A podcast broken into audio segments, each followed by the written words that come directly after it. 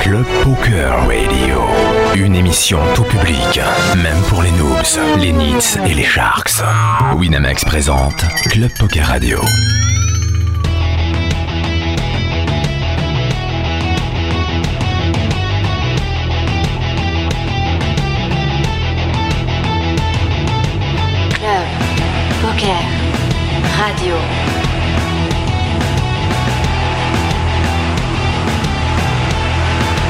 Club Poker Radio, la radio du poker avec Comanche et Chichi.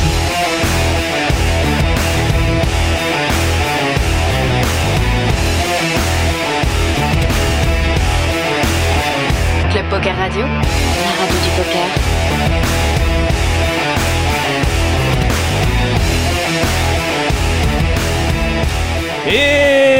Bien salut à tous, salut à tous, c'est comment sur Club Poker Radio comme toutes les semaines en direct euh, sur Facebook Live, en direct sur, euh, sur Club Poker et en compagnie comme toutes les semaines de Chichi, coucou Chichi. Coucou Comanche Ça va? Eh ça va au taquet écoute Bah écoute, euh, parfaite, euh, parfaitement en place hein Eh tout à fait, on Putain, est en on direct prend- sur Facebook Live, sur le Facebook du Club Poker. prend beaucoup le- l'accent marseillais euh, dès le début des émissions. au début, Pourquoi je- ne sais pas. C'est la tendance euh, en ce moment. Pourtant, la toi, tendance tu- t'as 2018. tout ce que tu, tu détestes, c'est de- c'est Marseille. Ah, je, je ah, C'est- ne, mets pas- le- ne me les mets pas à dos. Ils viennent de se qualifier en plus en Coupe d'Europe. Voilà, Ah, bravo. ils ont joué là Bravo les Marseillais. Voilà, ils viennent de, de battre Ils ont gagné l'Athletic Bilbao. ok.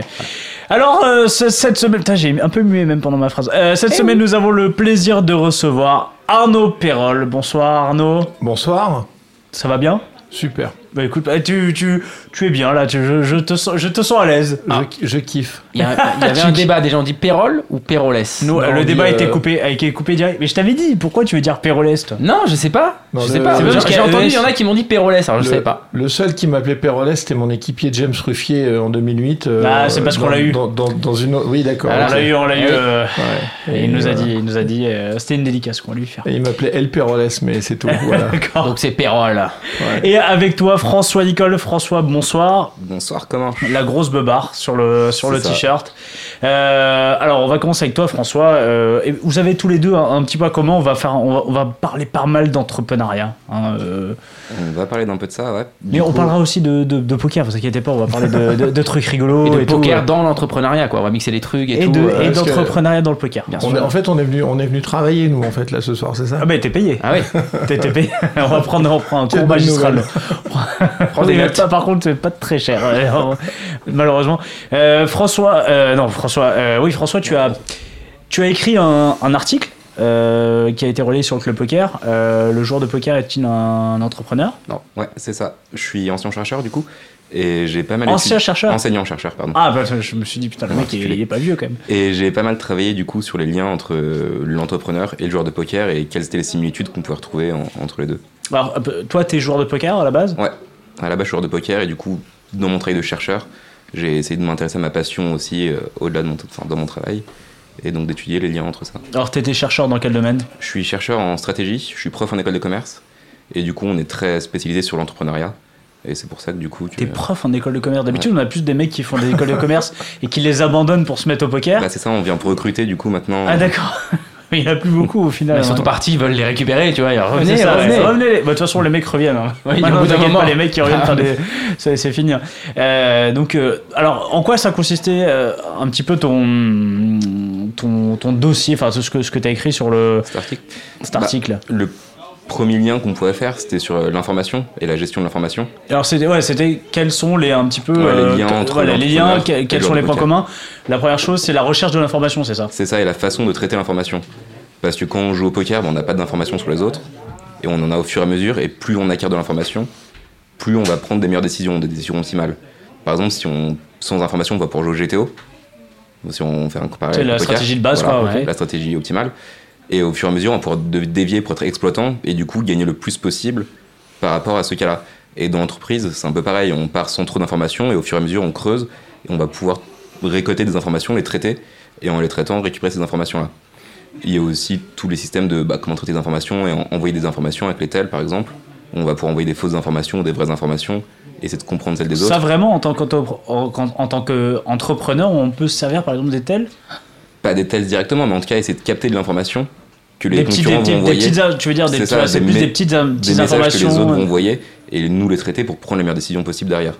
Alors, euh, Arnaud, tu, tu n'hésites pas, à- parce que je crois que tu as, T'as une petite boîte. quelques, quelques, petites, euh, quelques petites expériences dans le monde de Non, mais j'écoute l'entrepreneuriat. avec euh, beaucoup d'intérêt. Puis, bah, mais non, non, mais je le laisse développer. Puis après, moi, je dirais.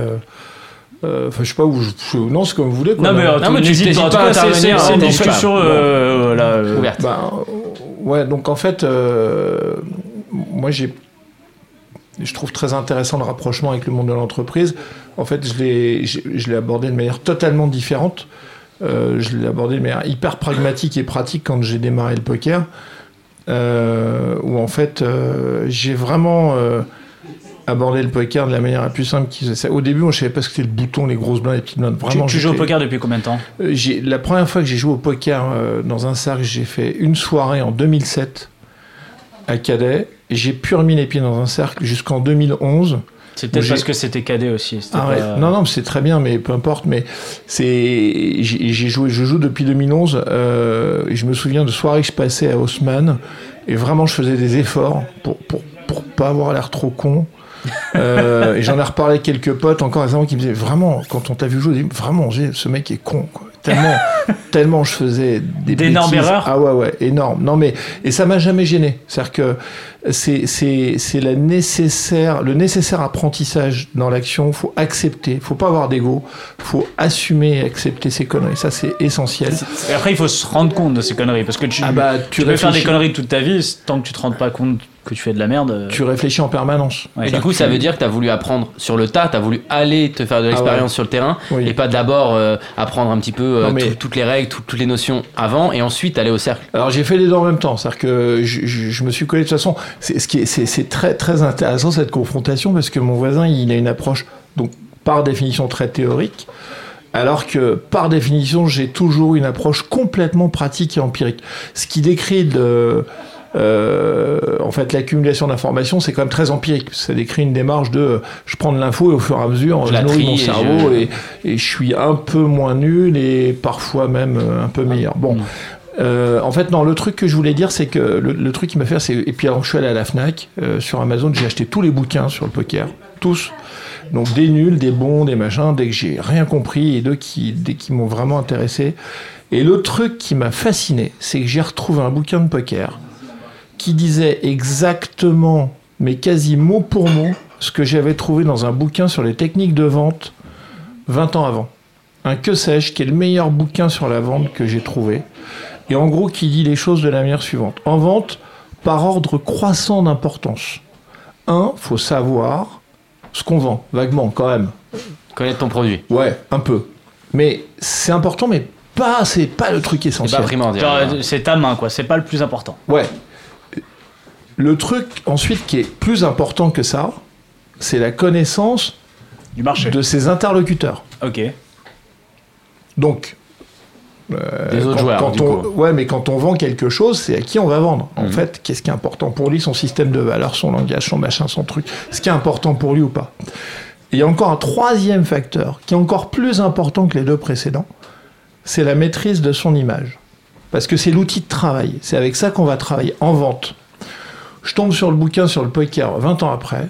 Le mec dit, en 1, les cartes quand même, faut savoir à peu près de quoi ça parle. euh, les probas, faut avoir des notions quand même, enfin vaguement, bon. En 2, donc, la prise d'infos sur les adversaires. Et en 3, la gestion de son image bah, pour pouvoir les faire déjouer. Et ça m'a fasciné. Et j'ai tout construit le peu que j'ai compris de ce jeu, je l'ai compris là-dessus, je l'ai, je l'ai construit là-dessus, de la même manière que pour moi en technique de vente, on peut résumer les techniques de vente à, à ce que j'ai, euh, à ce que j'ai exprimé avant, et qu'on crée de la valeur avec ça. Bon voilà. Alors c'est marrant parce que toi t'es arrivé au poker en étant déjà un entrepreneur et alors toi François t'es t'es d'abord été un joueur de poker avant Ouais, d'être j'ai un- commencé pour le poker. C'est ça. Euh, Donc c'est un petit peu le, le- le chemin le chemin inverse. ouais.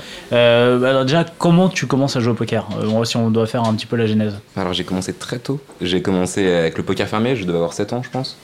J'étais dans une famille qui joue aux cartes euh, depuis toujours. J'ai appris le tarot à 4 ans. Je joue toujours À d'ailleurs 4 beaucoup au ans tarot. Ouais, je joue au tarot avant parce de- qu'à 4 ans j'apprenais à lire. Moi, j'ai pas appris le tarot, j'ai 30 ans. hein. Ouais, j'ai- j'ai toujours beaucoup joué et du coup le poker m'a intéressé. plus tard, quand j'étais au collège, j'ai découvert le Texas, euh, le, ouais, Texas Hold'em, notamment avec Casino Royale, très belle scène. Ouais, très belle scène où c'est une main qui arrive tous les jours. C'est Ouais. ça. Du coup, j'ai eu envie de jouer forcément. Et je me suis mis assez vite au online. Je devais, j'ai dû créer mon premier compte sur Titan Poker, je crois, en 2005. Tu devais avoir des, des petits, euh, des petits bonus de déposit, des trucs comme ça. Je me rappelle sur Titan Poker, il y avait ça à l'époque. Ouais. euh, tu t'avais même pas besoin de déposer, ils t'offraient 100 balles euh, comme Ouais. ça. Et après, il y a Poker Stratégie, du coup, qui faisait ça, il me semble, avec 50 euros. Ouais, il t'offrait les il t'offrait 50 euros à chaque fois, Ça, c'était ouais. pas mal aussi. Donc, ça, j'ai fait ça.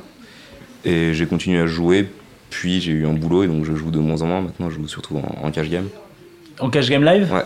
D'ailleurs, euh, c'est marrant que tu joues plus en live parce que on se dit, bah, quand on a un petit peu de temps, le, le online c'est plus facile quoi. Tu ouvres ton ordinateur, tac, tu te fais une petite partie. Bah, et- Je dois faire une 15-vingtaine de sessions par an online à peu près. Ouais. Mais j'ai plus trop le temps. Et le online sans volume, c'est compliqué. Alors qu'en cash live, on a quand même un edge qui est assez important sur les autres. Tu sens que le niveau en, en live il évolue très très peu quoi par rapport Ouais, au online. Toujours. T'es pas perdu nul. si pendant deux mois tu joues pas, tu te sens, tu te je sens joue pas perdu. surtout à l'étranger quand je joue en live. Je joue pas mal au Sénégal, j'aime bien jouer à la Vegas aussi, à Malte. Enfin, dans des endroits où les gens sont, sont pas non plus excessivement En bons. même temps, Malte, euh, pour y être allé, euh, il y a quasiment une qui table tourne. qui, il y a Ouais. une table qui tourne et euh, c'est Ouais. pas. bah, c'est à Malte, c'est plus pour du MTT du coup. Mais il y a quand même quelques petits tournois qui tournent Ouais. et qui sont assez sympas.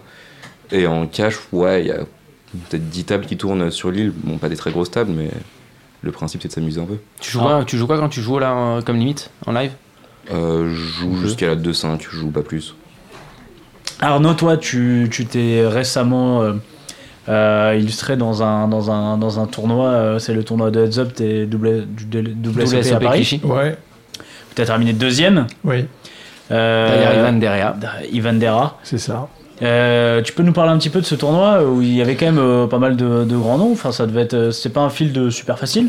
Non, même, euh, mais en fait, euh, moi j'ai toujours une approche du truc, enfin, dans ma vie professionnelle ou sportive, ou bon voilà. Euh, y- en fait, il y a que ça qui m'intéresse. C'est-à-dire que, La compétition? ouais, la compétition et surtout euh, cette, cette sensation, ouais, c'est-à-dire que j'ai j'ai commencé à avoir quelques résultats au poker le jour où je me suis assis à une table en me disant, tous les mecs qui sont là sont potentiellement plus intelligents et meilleurs que toi. Et ça, ça déclenche, euh, ça met en route une Un mécanisme d'autodéfense, c'est-à-dire de, de, de- tu dois combattre quoi. une dynamique, il y, a, il y a une dynamique de conquête et de combat qui est, qui est vraiment hyper, hyper intéressante. Enfin, moi, c'est ça que j'adore dans le, dans le poker live. En fait, je, je joue, je joue online, mais très mal. Je joue, euh, ça m'entraîne, mais j'ai pas du tout euh, la discipline qu'il faudrait pour bien jouer, donc j'ai des résultats assez merdiques, mais je m'en fous. Et en revanche, en live, j'adore ça, quoi. C'est-à-dire que c'est, c'est, ça met dans un état de transe, en fait. C'est ça qui, Euh, qui te maintient un peu au meilleur niveau. Tu te dis ils sont plus forts que moi, donc je dois, tout, je dois vraiment réfléchir à fond à, tout- Ouais. à chaque décision Ouais. parce que sinon je vais me faire bouffer. Ouais. Ouais, c'est euh, c'est il y a, il y a quelque chose d'assez animal en fait dans le truc et c'est et, et- et c'est d'ailleurs c'est hyper sain parce qu'en fait c'est animal mais en fait c'est un il y a un danger réel qui est inexistant il y a qu'un danger apparent donc c'est très ludique c'est très récréatif genre au pire euh, euh, au pire on fait au pire on fait un coup mauvais on prend des mauvaises décisions bon c'est pas grave on se lève on, on part euh, on fait autre chose de sa vie quoi le live c'est ça et, mais, mais en revanche, quand ça marche, c'est vraiment. euh, ouais, c'est ça. Enfin, moi, c'est c'est ça qui importe. Alors maintenant, le heads up, donc oui, le field était. euh, euh, bah, ils étaient tous là, j'ai l'impression, quoi. T'as l'habitude d'en faire du heads up déjà pour, pour Euh, visiteurs Ah, parce que le heads tournoi up, c'est quand même, on est dans un, C'est un encore autre une jeu. Alors, catégorie différente encore. donc quand je joue online, je ne fais que des heads up. Ok, Euh, en- Tu fais des sit and go heads up? Ouais, je fais que des sit and go heads up. Voilà, ça me. J'aime bien le format, je trouve ça sympa. Et puis ça fait vachement travailler. C'est très complémentaire en définitive de ce qu'on peut être amené à faire à une table de poker où tu es quand même le plus souvent à 9 ou 10 joueurs ou 8, alors parfois à 6, mais globalement c'est une autre dynamique. Et donc ça permet donc d'aborder les fins de tournoi de manière. euh, c'est, assez technique. C'est, bon voilà, ça ouvre, ça ouvre l'esprit en fait. Ça fait jouer beaucoup plus de mains.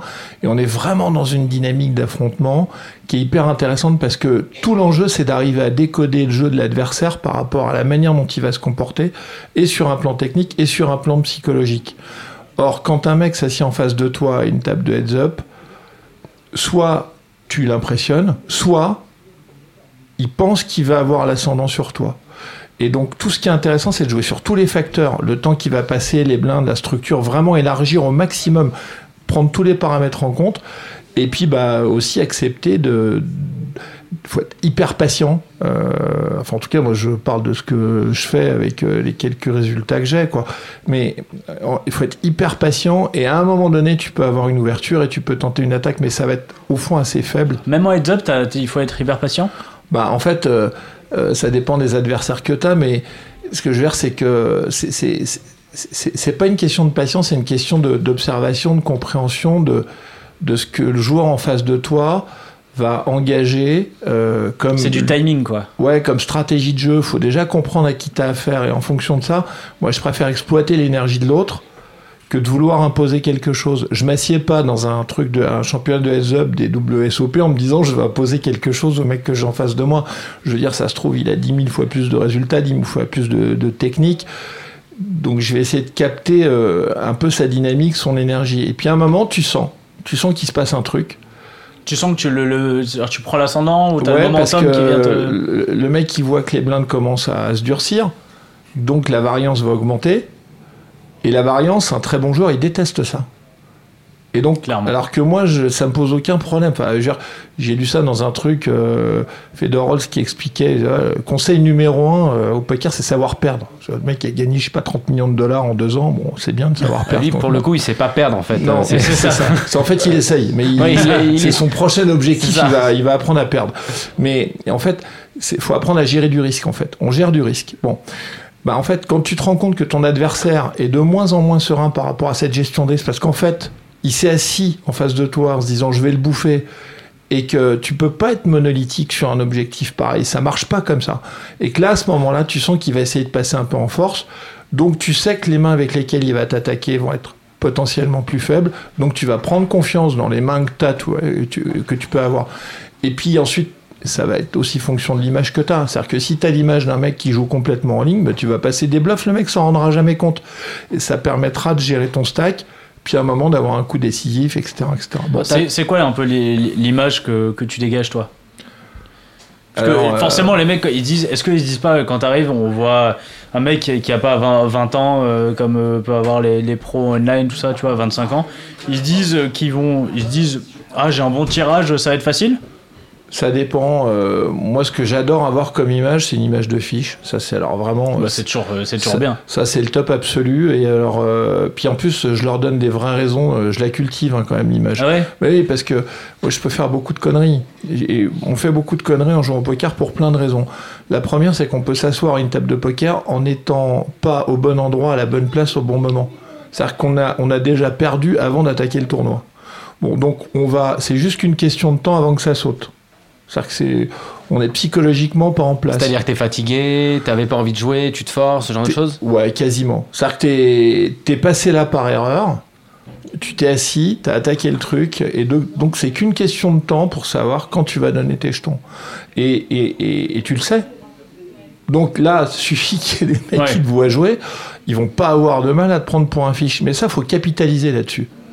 Parce que pour peu que tu arrives à survivre à ça, que tu arrives à te reprendre un peu et que tu survives dans le tournoi, bah, tu vas être payé par des mecs que tu vas, mais tu vas déstacker complètement parce que suffit que tu aies changé un peu ta manière de jouer, ton approche, que tu es resserré, etc., etc. Et bon, voilà. En fait, au poker, je sais pas, moi, je suis, enfin, je, parle là sur une antenne qui est écoutée et fréquentée par des mecs qui sont 10 000 fois meilleurs que moi, mais je parle, la seule chose dont je vais parler, c'est de ce que j'ai ressenti, compris et que j'essaye de faire.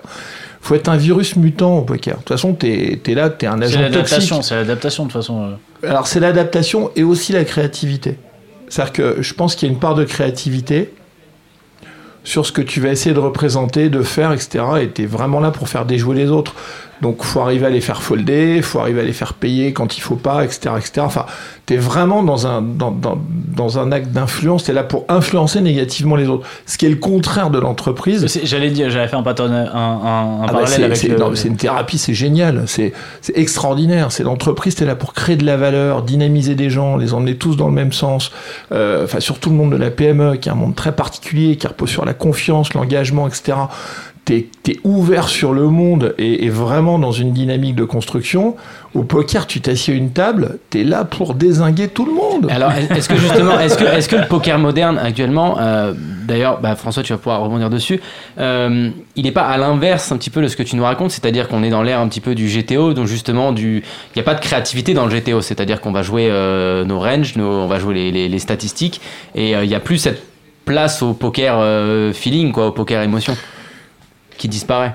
Bah, Aujourd'hui, oui, on joue très mathématiquement, en tout cas online. Après, en live, j'ai l'impression que l'exploitant marche toujours quand même pas mal. Enfin, même quand on regarde toutes les perfs qui se passent en ce moment, il y a pas mal de joueurs. euh, Enfin, là, David Fan vient de gagner euh, deux, Deux tournois, ouais. coup sur coup aussi, je crois. Après, David Pham, euh, je crois qu'il a, il a- de- de- de- dans mes souvenirs, il avait d'autres techniques que la GTO et le, le jeu exploitatif. hein. Ouais. Ah, il, avait, ça il avait- il avait, il avait, le, le jeu de la magie aussi.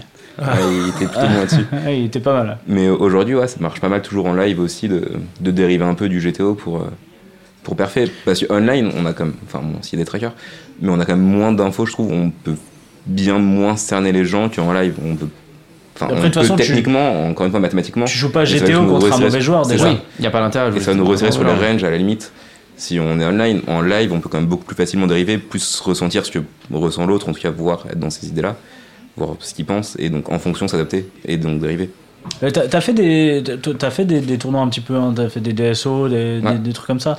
J'ai fait, ouais, j'ai pas mal joué de DSO, j'ai fait des PPD aussi à l'époque.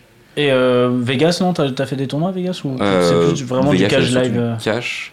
J'ai fait un WPT 500, enfin à l'ARIA, mais. On t'en de- voudra pas, nous, si tu fais que du cash, hein, vraiment. Rien de euh, fou. non. nous, on valide. Non, le cash, c'est on pas valide. C'est quoi tes spots de, de, de cash game quand t'as été à Vegas? Euh, le win. La piqûre du win Ouais. est génial. Un petit dédicace à Olivier Ouais, et. Et et Zozo qui nous écoutent et qui sont, qui sont à Vegas en allez, ce moment. allez faire un tour sur leur thread euh, qui, qui tourne déjà pas mal en niveau plus 1. C'est plutôt, c'est plutôt pas C'est mal. vrai. Mais pour l'instant, ils gagnent pas assez. Il n'y a Non. pas de plus 10 000. là. Mais ils ont vu Gus Hansen là. Apparemment, Olivier se chauffe à aller dans la Bobby's Room.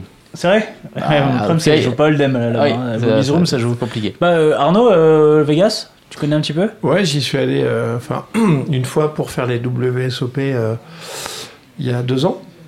Euh, j'ai fait une petite perf, une table finale, un tournoi de l'ARIA, donc euh, j'étais quand même content d'y être allé. Voilà. J'ai puis euh, ce qui était non, ce qui était, ce qui était, j'y suis allé accompagné par un de mes camarades, Giuseppe Zarbo, qui est un très bon joueur, Qui très était avec toi dans le tournoi du Heads Up d'ailleurs? Qui était avec moi dans le tournoi du Heads Up. Oui, qui était, euh, qui était demi-finaliste, me Qui semble-t-il. jouait contre David Sgorano, je crois, mais qui c'était peut-être pas en demi. En je sais quart. qu'il a- en quart, il a Ouais. joué contre Sgorano, et après, je sais pas, en demi, c'était. Ah, Bah, ah Yovira Non, Ah Yovira, en c'est demi, contre en Ivan demi, Dera. en, Ouais. en demi, c'est. Moi, je sais plus. Je sais plus contre qui il a joué après, mais. euh, Euh, Bah, en demi, il peut pas être en demi puisque Alexandre. Amiel, peut-être? Non, c'est toi. Alexandre Amiel, c'est pas toi? Oui, si, si, c'est moi. Ouais, ouais. C'est toi en demi? Ouais. Donc il a perdu avant peut-être contre Alexandre Amiel. Il a pas perdu en Non, demi. il a, il a perdu en quart. Non, Alexandre Amiel, il a, perdu en... il a gagné en quart contre un pote à moi. Donc, Ah. euh, non, je sais plus. Et ouais, donc Vegas, bah si, le truc drôle, c'est euh, euh, il est 10h du matin, euh, on est dans le- en train de prendre le petit-déj à l'Aria, et Giuseppe, il me dit, bon, allez, viens, on va faire le, le SAT euh, du, du main event, c'est un 500 dollars, donc avec donc, enfin, une chance assez réduite de gagner avec bon, une structure horrible, Boucherie, etc.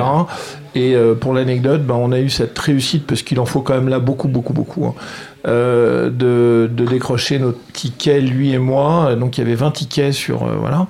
Et, et donc c'est la seule fois de ma vie où en ouvrant deux as, il y a eu cinq joueurs dans le coup, j'ai collé, checké jusqu'à la river. euh, parce que c'est un SAT quoi, donc, et que, donc tu joues juste euh, ton Bah, stack et tu joues. c'est de voilà. gagner un ticket. ouais. Et c'était assez, euh, c'était assez cocasse cette situation. Et t'as Voilà. joué le main event du coup J'ai joué le main event, ouais, qui s'est pas bien passé parce que euh, euh, je me suis noyé dans une structure. Là, c'est en fait, faut être en place. C'est-à-dire que c'est- c'est- il y avait trop de jetons et trop de temps. En fait, c'est très étonnant.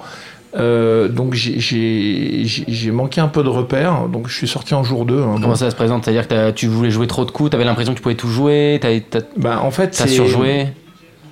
Non, j'ai pas surjoué. J'ai été ni trop agressif ni pas assez. Enfin, c'est-à-dire que euh, là aujourd'hui, je pense que je peux aborder une structure en ayant un plan de jeu qui correspond à la dynamique du feed, à la structure, etc. euh, Où je vais prendre des décisions de départ qui sont à peu près pas mauvaises. Mais quand je sais pas où j'habite par rapport à une structure, c'est jamais bon signe. Et là, c'est exactement ce qui m'est arrivé. C'est-à-dire que euh, 50 000 jetons avec des niveaux de 2 heures euh, et en partant avec 500 blindes. euh, bon, aujourd'hui, je saurais comment j'aborde le truc, mais c'est, en fait, c'est très difficile et très frustrant à jouer, quoi. Euh, Qu'est-ce que tu changerais aujourd'hui? bah, je rentrerai en jour 2. Tu peux? Je sais pas, mais enfin tu me demandes, c'est euh, typiquement euh, soit je rentrerai en jour 2, soit alors carrément moi je mets, euh, euh, c'est-à-dire que je, je calcule pas par rapport à la durée, euh, à la durée, le fait que ça va durer 7 jours, que j'ai 500 blindes, euh, je mettrai beaucoup d'agressivité. euh, Tout, tout de suite, quoi. Ouais, et et pareil en, en gérant le risque, en mettant de la pression et en gérant le risque, en isolant au maximum. Euh, Enfin voilà, c'est-à-dire que je transformerai en fait 500 blindes, j'en ferai 100 blindes quoi. Voilà, c'est ça que je D'accord. ferai. Ok, Mais je François, sais pas si j'ai raison, hein, mais. Tu l'as déjà joué le, le main event? Non, non. Non, c'est un truc, c'est un truc qui, qui serait encore possible aujourd'hui, même si tu t'as mis un petit peu ta carte de genre de poker de côté. Pourquoi pas hein. Enfin, ça reste euh, quand même un Tu- rêve pour tout genre de poker. On- Tu penses que tu retourneras à Vegas? Ouais, Vegas, je pense. Au moins. Ouais, pour, Tu euh, peux donner pour un petit, cours à, un petit cours à Vegas, euh, allez, Ouais, euh, une petite conférence. Vegas, euh, ça peut se faire. Une petite une conférence. petite ouais. conférence, non C'est c'est- c'est Ouais, non, possible. Vegas, c'est clairement un endroit très sympa. et Toi, là, Tu l'as fait combien de fois Vegas? Je l'ai fait deux fois, juste. Je joue- Aujourd'hui, je, joue- enfin, je joue beaucoup, beaucoup plus en Europe qu'à Vegas, puisque bon, ça demande quand même un temps de trajet qui est assez important. ouais. C'est vrai que c'est- c'est. Clair. Surtout. euh, ouais, ouais, c'est c'est- c'est- c'est vrai que c'est. Olivier c'est- P, on en a parlé d'ailleurs, ils ont mis 24 heures, je crois, pour y aller. Ouais, ils ont mis 24 heures, ils ont eu des petits retards, ouais, c'est ça. Et- trois petites galères, ouais. Plus c'est une heure de décalage horaire, enfin, on n'y va pas pour, euh, on y va pas pour une semaine, quoi. Ouais, j'avoue. J'avoue, j'avoue. Euh... C'est parti un mois quand même. Putain, la chance. Putain, ouais, ça me fait rêver. Mais Arnaud, Arnaud- ah, pardon. ouais, ouais, non, non, non, Arnaud parle beaucoup de la gestion de risque depuis tout à l'heure, et c'est aussi quand même une qualité que l'entrepreneur a qui est très très importante. Et même dans les théories économiques, on parle souvent de l'homo economicus, c'est quelqu'un qui fait des- toujours des calculs coût, risque, avantage. Mm. Et c'est au final ce que le joueur de poker fait tout le temps. Mm. Et l'autre jour, j'écoutais le déclic podcast de. Tapis volant. Tapis volant avec Ouais, euh, avec- Cut. Euh, Celui j'ai avec écouté mais aussi celui avec euh, Tristan Clémenceau pour la brigade, et qui mettait beaucoup ça en avant. Enfin, les entrepreneurs sont souvent conscients, bah, il y a toujours des arbitrages à faire, choisir, et pour prendre ses choix, on utilise justement ces calculs, qu'est-ce que ça nous coûte, qu'est-ce qu'on peut y gagner et quel est le risque? Et c'est une vraie valeur que le joueur de poker a et qui est très importante, je trouve, dans l'entrepreneuriat. C'est vrai que tu parles de, tu parles de, de Tristan Clémenceau. Ludovic Laquet, il y a beaucoup de joueurs français qui sont euh, dans. reconvertis dans l'entrepreneuriat. Enfin, l'entrepreneuriat, hein, c'est, le métier préféré des Français, hein, c'est toi qui le disais. Ouais. Euh, qu'est-ce qui, enfin, qu'est-ce qui fait qu'aujourd'hui, euh, en plus, en plus, les joueurs de poker, ils réussissent? Il y a beaucoup de joueurs de poker qui sont. Bah, déjà, pourquoi ils le font? Il y en a beaucoup, puisqu'ils n'ont pas forcément beaucoup travaillé avant et qu'ils n'ont pas forcément d'expérience et que c'est quand même compliqué sur le marché de l'emploi aujourd'hui. Sur un CV d'arriver. Bah, avec un trou de un plusieurs trou de cinq années, ans ouais. parce qu'on était joueur de poker. Sauf pas- s'ils sont patrons et jouent au poker, non Je sais pas, euh, Arnaud. ça- Hein si j'arrive avec sur mon CV, euh, je dis bon, par contre, j'ai gagné un EPT. Euh, si t'as gagné un EPT, je te dis continue. Merde, Non. vous n'avez pas gagné. Euh, euh, moi là-dessus, je suis. euh, Enfin, de toute façon, comme j'ai un par- je suis enfin, totalement autodidacte, donc j'ai même des critères de recrutement qui sont d'ailleurs euh, pas les meilleurs, mais qui sont forcément atypiques. Euh, euh, j'ai toujours un a priori positif. Donc ça peut coûter un peu de temps, d'argent, tout ça, mais enfin, globalement, les stats sont aussi bonnes que des gens qui sont hyper sélectifs. Bon, voilà. Donc, non, c'est marrant, de toute façon, moi, de pouvoir parler avec un joueur de poker. J'ai pas mal échangé. En fait, ce qui est génial au poker, c'est que tu côtoies le monde entier, toutes les tous les classes milieux, sociales, toutes les, les- tranches d'âge, tout bon. Et en fait, ce que j'ai constaté, c'est qu'un très bon jeune joueur de poker, si vraiment il est très bon, peut en effet aborder avec succès tout un tas de métiers où il va gagner dix fois plus. Donc, il peut entreprendre, mais il peut, enfin, il y a plein, plein, plein. Il peut faire du trading, il peut faire énormément de choses. Ça, c'est sûr et certain, parce qu'il faut des qualités d'analyse sous, sous pression très fortes. Il faut des qualités de synthèse très fortes. Faut, euh, au-delà de ça, donc il y a l'analyse du risque, et puis il y a un moment où il va, il va prendre une décision. Et ce qui va faire la prise de décision ne se nourrit pas exclusivement des éléments que j'ai cités. Il y a ensuite l'intuition, la perception, et peut-être un peu la baraka. Bon, bah, quand ça marche, je veux dire, euh, quand on a réuni ça, on peut faire énormément de choses. Il y a une curiosité aussi qui est importante chez le joueur de poker et l'entrepreneur, je trouve. Le poker évolue quand même beaucoup, on en parlait tout à l'heure. Il me semble que récemment tu parlais de, dans une émission de faire folder son équité et que c'était un concept qui Ouais, est très récent. Ouais. C'est en fait, très, c'est très, poker moderne, très quoi. GTO. Si on veut être bon au poker, on doit forcément s'adapter en permanence à tout un écosystème, tout un univers. Et l'entrepreneur aussi, on doit toujours s'adapter aux autres et à ce qui va se passer et sentir les tendances. Il faut être précurseur à un moment donné. Et Ouais, c'est au sens où, de toute façon, euh, quand tu es sur une table de 10 personnes, tu as une dynamique qui est beaucoup plus forte que l'individualité ou que les deux cartes que tu as. Et que les deux cartes que tu as et la manière. Enfin, ce sera jamais interprété d'une table à l'autre de la même manière. Enfin, donc, forcément, il y a quelque chose qui sera propre à chaque dynamique de table. Bon, voilà. Après, après, ce que ce que voulait dire François, c'est que vraiment au niveau des tendances Ouais, actuelles. en fait, j'ai pas compris ce qu'il a dit. en fait- non, je fais des efforts, je m'accroche. hein. Mais non, bon. mais ce qu'il voulait dire, c'est qu'en gros, tu vois, c'est dans chaque époque, il y a des il y a des tendances dans le poker. Ouais. Voilà. euh, Le jeu évolue. Euh, pourquoi il y, a- il y a des moments où euh, tout le monde va, tout le monde euh, check beaucoup, tout le monde Mm. 3 bettait beaucoup, tout ça.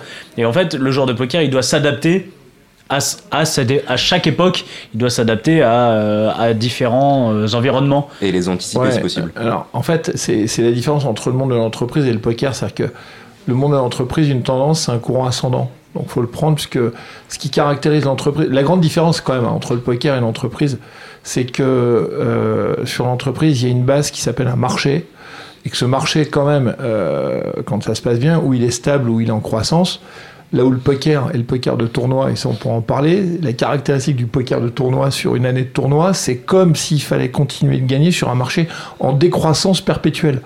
Puisque le modèle économique du poker fait que l'argent sort davantage, c'est un jeu euh, à somme fermée, mais enfin il faut quand même euh, cotiser, payer les casinos, etc. etc. Donc en fait, pour arriver à s'en sortir, faut battre les gens de plus en plus avec de moins en moins d'argent, ou ramener de l'argent de l'extérieur. Bon. Un système pyramidal en fait. Tout Ouais, part en bas et, tout, et l'argent monte en haut. mais, quoi. mais, mais- mais pyramidal avec, euh, avec de l'évaporation. Donc c'est ce qui en fait en fait un sport de combat. C'est pour ça que c'est un sport de combat parce que c'est un, univers qui se compacte, qui se contraint, qui se restreint. Et la structure même des tournois les rend de plus en plus dure, etc. L'entreprise, heureusement, c'est déjà assez dur comme ça. On cherche un courant ascendant, c'est-à-dire qu'il y a un marché en extension. Donc la notion de tendance sur un marché d'entreprise, ouais c'est ça, faut la capter, la prendre et faut monter avec le courant. Au poker, euh, quand je vous entends parler de tendance, moi la seule envie que ça me donne, c'est de faire déjouer par rapport à la notion de tendance. Elle a une valeur très relative, puisque si tout le monde se met à jouer pareil, donc les gens deviennent lisibles. Oui, mais en même temps, les gens, ils font ça parce qu'ils maîtrisent aussi. Ils font ça, ils font. On fait pas. Les, les, les joueurs de poker font jamais ça par hasard. C'est, on fait ça parce que on a maîtrisé le paramètre. Et donc, en gros, on, on sait s'adapter à, euh, à des, à des, justement, à des, des variations de ce, de. Alors, je, je- je me perds un petit peu, mais en gros, euh, si on se met à check raiser beaucoup, c'est parce que les gens, euh, par exemple, euh, CBT trop, tu vois. Les gens Ouais. font trop de coachation bet, donc on check raise beaucoup. Ouais. Donc c'est en fait c'est des Ouais, c'est de adaptations, l'équilibrage, ouais. c'est de l'équilibrage. Donc c'est aussi voilà c'est ça c'est une- on parlait on parle beaucoup de l'entrepreneuriat mais on va parler de ton entreprise. Enfin tu es quand même bien placé pour euh, pour pour le savoir. Euh, tu es le bon, tu es le PDG hein, Oui. d'Idéactif. Ouais. Euh, Qu'est-ce que c'est Idéactif euh Idéactif, c'est une agence de communication conseil en, événements, et en fait, qui existe, de- que j'ai créée il y a 26 ans.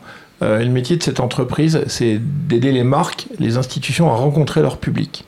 Euh, donc, soit à petite échelle, soit à très grande échelle. Donc, ça veut dire qu'on est capable d'organiser des festivals de musique, des manifestations sportives, des conventions, des événements d'entreprise, ou d'accompagner les marques qui sont sponsors de grands événements, avec l'ambition de mettre en scène la marque dans la rencontre qu'elle aura avec son public. Parce qu'il s'avère que c'est un élément qui est extrêmement fort dans un, dans, un mix marketing, dans un plan marketing, cette notion de rencontre, d'événements vécus, euh, quand c'est bien fait, ça a un impact extrêmement fort sur des notions comme euh, la notoriété de la marque, euh, euh, l'attachement que les gens vont avoir pour la marque, la confiance qu'elle inspire, l'envie qu'elle suscite, et l'incitation, le passage à l'acte, et donc les chiffres, les ventes, etc. Et c'est euh, la dimension événementielle dans un plan marketing, c'est souvent au cœur de la stratégie de l'entreprise. Euh, donc voilà, c'est ça qu'on fait euh, depuis. Alors donc on travaille sur Roland Garros, le Tour de France, les grands festivals de musique, on organise des grands événements pour les boîtes. Enfin là on est en train d'emmener les caisses d'épargne. On s'occupe de produire tous les spectacles pour le bicentenaire de, la caisse d'épargne euh, qui a donc euh, voilà 200 ans cette année, etc. Euh, on produit euh, 300 soirées pour L'Oréal, etc., etc. Enfin voilà. Tu en es jamais- invité quoi. C'est vrai qu'on n'est pas invité pour L'Oréal. Ah, putain, c'est incroyable. L'Oréal en plus. Ça doit être pas mal, euh, L'Oréal, le, feed, hein, le Ah, marché, ouais, le- ouais, le marché ça, de la soirée, il le doit marché, être, un il doit peu. être sympa. Euh, et du coup, euh, dans, dans, dans le milieu du poker, il y a plein de soirées, il y a plein d'événements comme ça. Des fois, tu dois te, je dois- tu, tu, dois, tu dois regarder ça, tu te dis rien, putain, ils font de la merde. ou- Non, alors moi j'ai j'ai des règles extrêmement strictes par rapport à ça. C'est-à-dire que ce qui me plaît énormément dans le poker, c'est que pour moi c'est une activité récréative. C'est-à-dire que je joue au poker pour me détendre, parce que j'aime ça. Euh, je n'aborderai jamais le poker. Contrairement, et je le respecte, hein, il y a beaucoup de gens qui ont une approche très différente du poker. Moi, pour moi, le poker, c'est vraiment une activité récréative, ludique, même si je le fais, euh, j'essaye de le faire bien, mais je veux dire, c'est psychologiquement, c'est essentiel pour moi. Parce que il y a suffisamment, j'ai suffisamment d'enjeux professionnels, de pression, de pression. Est-ce que- est-ce qu'on peut dire que c'est un lapsus révélateur Ouais, euh, de pression, euh, d'engagement, euh, de décisions qui sont, enfin, il y a suffisamment de décisions qui sont lourdes de conséquences tout le temps, euh, euh, et, et- et- et où tu es ouvert sur le monde. Tu es vraiment ouvert sur le monde. Tu as 1000 capteurs et tu es sans arrêt à l'écoute de ce qui peut se passer, de ce qui peut t'arriver, etc. Là où le poker, ce qui est génial, c'est que tu es complètement centré sur toi. et, et du coup, ça te repose? Ben complètement. Ah ouais, ouais, non, mais c'est euh, euh, un bon week-end de poker où tu as fait une belle perf, ou etc. Oui, ça repose, parce que la victoire, ça repose. Ah bah oui. Même si tu as, si as pris des gros coups d'adrénaline, de pression, et que de toute façon, il y a un moment où euh, tu t'es fait sortir, parce que euh, faut le gagner hein, pour, euh, pour pas être sorti. Euh, Genre, euh, même le heads-up, euh, enfin. euh, le, le championnat de heads-up, il y a quand même un moment où Ivan Der a gagné, ce qui était donc assez attendu. Mais enfin, en attendant, euh, bon, il y a un moment où tu es déçu, mais euh, tu es quand même. euh, Ah, deuxième, c'est déjà. Tu c'est sais, d'ailleurs, tu, peux nous en parler un petit peu de qu'est-ce que qu'est-ce que t'as pensé d'Ivan Dera Bah, c'est un joueur qui est excellent. Le, le- le match, il a duré très très longtemps. Euh, ce que j'ai identifié, euh, ce que j'ai identifié euh, de sa manière d'aborder ce heads-up, c'est qu'il a attaqué très fort. Et ce qui lui a pas rendu service au départ, on, partait avec 160 blindes hein, de mémoire, ce qui est quand même assez deep. Et ça lui a pas profité parce que j'ai pris légèrement l'avantage sans jamais chercher à en profiter. C'est-à-dire que j'ai jamais imaginé qu'en ayant euh, 20% de stack de plus que lui, j'allais faire quelque chose euh, et que, que le, combat serait décisif à ce moment-là. Donc, moi, j'avais un plan de jeu euh, que j'ai tenu et en fait qui consistait à un schéma qui était très simple. Je jouais en ligne euh, en me laissant descendre jusqu'à la moitié de mon stack. Et à partir de la moitié de mon stack, je passais des bluffs. Pour être, parce que je me suis dit, c'est pas là qui m'attendra et je pourrais être plus offensif en étant assez. euh, euh, bon, en attendant les cartes et en, ayant des, attaques assez rares pour pas qu'elles soient visibles. Parce que le mec, il est forcément super. euh, Il est, il est extrêmement. Il observe énormément, Ivan. Bon. Donc, et le plan de jeu, je l'ai tenu jusqu'au bout. Euh, il a toujours eu l'avantage, ça s'est parfois rééquilibré, mais ça s'est toujours passé comme ça jusqu'au bout, jusqu'à ce qu'on se retrouve, euh, euh, je sais pas, moi avec 10 blindes, lui avec 14 blindes. euh, bon, Ah oui, ça a fini. euh, en fait, ça a fini. ah juste, bah euh, simple, euh, je sors une paire de 7 à 10 blindes, j'envoie tout. euh, bon, il a les as, au revoir. T'as été, en, été en situation de. Est-ce qu'il y a eu un coup euh, où t'as été en situation de, de gagner le, de gagner le heads up? Je, je, je peux. Non, je pense pas que j'ai eu un coup décisif. J'ai eu une phase. Euh, j'ai eu une phase euh, où peut-être j'aurais pu reprendre l'avantage, mais là j'ai manqué de technique. C'est-à-dire que face à Ivan, là il m'a manqué de technique. C'est-à-dire que j'ai compris face à lui ce que j'avais pas, qu'il faudrait que je travaille pour vraiment le mettre en difficulté. Euh, mais là en fait, je m'étais fait une raison. hein. Je savais que contre lui, la seule, la seule chance que j'avais c'était la variance. Il m'aurait fallu deux coups décisifs euh, quand on était à 10-15 blindes. Ça va vite en même temps. Oui, et c'est et c'est ce que et ce que j'ai visé. hein. Après, bon voilà, j'ai tenu, euh, je sais pas, le, mais le match il a duré, je sais pas, 3 heures, quelque chose comme ça, peut-être un peu plus, mais voilà. Ouais. Euh, ça te fait quand même une, une petite pression quand tu t'assois pour une table finale, enfin la- le heads up Ah final. ouais, euh, mais moi je kiffe ça, c'est une. Non, non, mais c'est. Ça, enfin. euh, c'est, c'est. Moi j'ai besoin de ça pour. euh, j'ai besoin de ça pour me sentir bien. Alors t'as justement l'adrénaline, la pression, tu connais pas mal quand même parce que tu fais des courses de voiture euh, de à haut niveau quand même. Alors, mine de rien, fait, en fait, T'as un joli palmarès. T'en as fait, c'est vrai que le palmarès, j'ai vu, il s'était arrêté il y a un. j'ai- Il arrêté. J'ai piloté euh, pendant 20 ans Et j'ai arrêté en 2011. Et donc, c'est quand j'ai arrêté la course auto où je me suis demandé qu'est-ce que je peux faire maintenant pour. Ah, euh, donc t'as jamais fait les deux en même temps en fait. non, T'as jamais. été- Ah, c'est injouable. Mais non, tu peux pas. Donc tu as été en recherche de, de nouvelles sensations, d'a- d'adrénaline de façon différente. Et donc tu as rencontré le poker à ce moment-là, parce que bah, tu me l'as dit, c'est à peu près en 2011 hein, que tu t'es remis du coup au poker.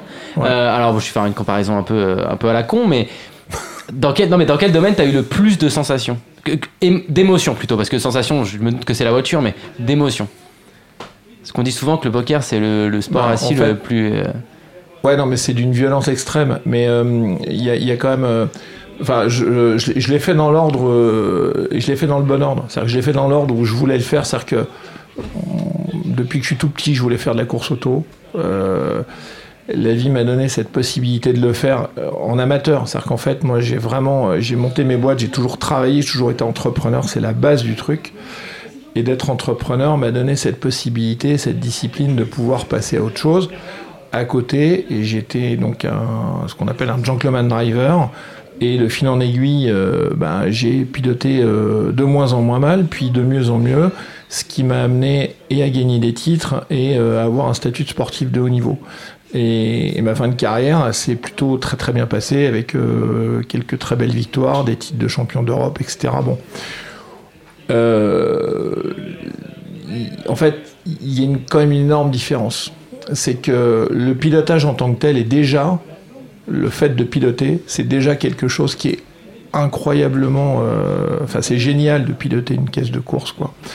Euh, la comparaison que je ferai avec le poker, c'est que l'agilité physique au poker, elle demande pas des qualités exceptionnelles non plus. hein. Enfin, je veux dire, regarder ses cartes, euh, tous les joueurs de poker ne sont pas des grands sportifs. Oui, Non, mais je veux dire, c'est le, geste en tant que tel nécessite pas une grande technique physique, alors que en pilotage, il y a vraiment une, une dimension physique et mentale. Là où le poker, c'est essentiellement mental. Bon, c'est voilà. c'est beaucoup d'endurance, non? Surtout?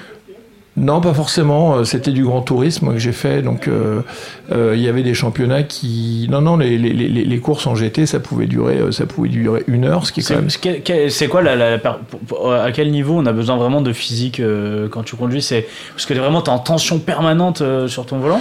Alors, t'es pas en tension, c'est-à-dire qu'en fait, quand tu pilotes, tu dois être complètement relâché. C'est-à-dire que ça, c'est par contre tout ça, je suis arrivé avec ça quand je me suis assis à une table de poker. C'est-à-dire que euh, tu dois éjecter la pression. Euh, la pression, elle est là naturellement. De toute façon, donc c'est pas la peine d'aller la chercher, c'est pas la peine de se conditionner. Euh, De toute façon, la pression, faut la gérer comme une énergie. Et en fait, faut être complètement relâché, détendu, et faut être spectateur de ce qui se passe. faut être capable d'être spectateur de ce qui se passe. Il faut bien se rendre compte qu'un départ en course auto, euh, en championnat d'Europe GT, on partait à 48 voitures.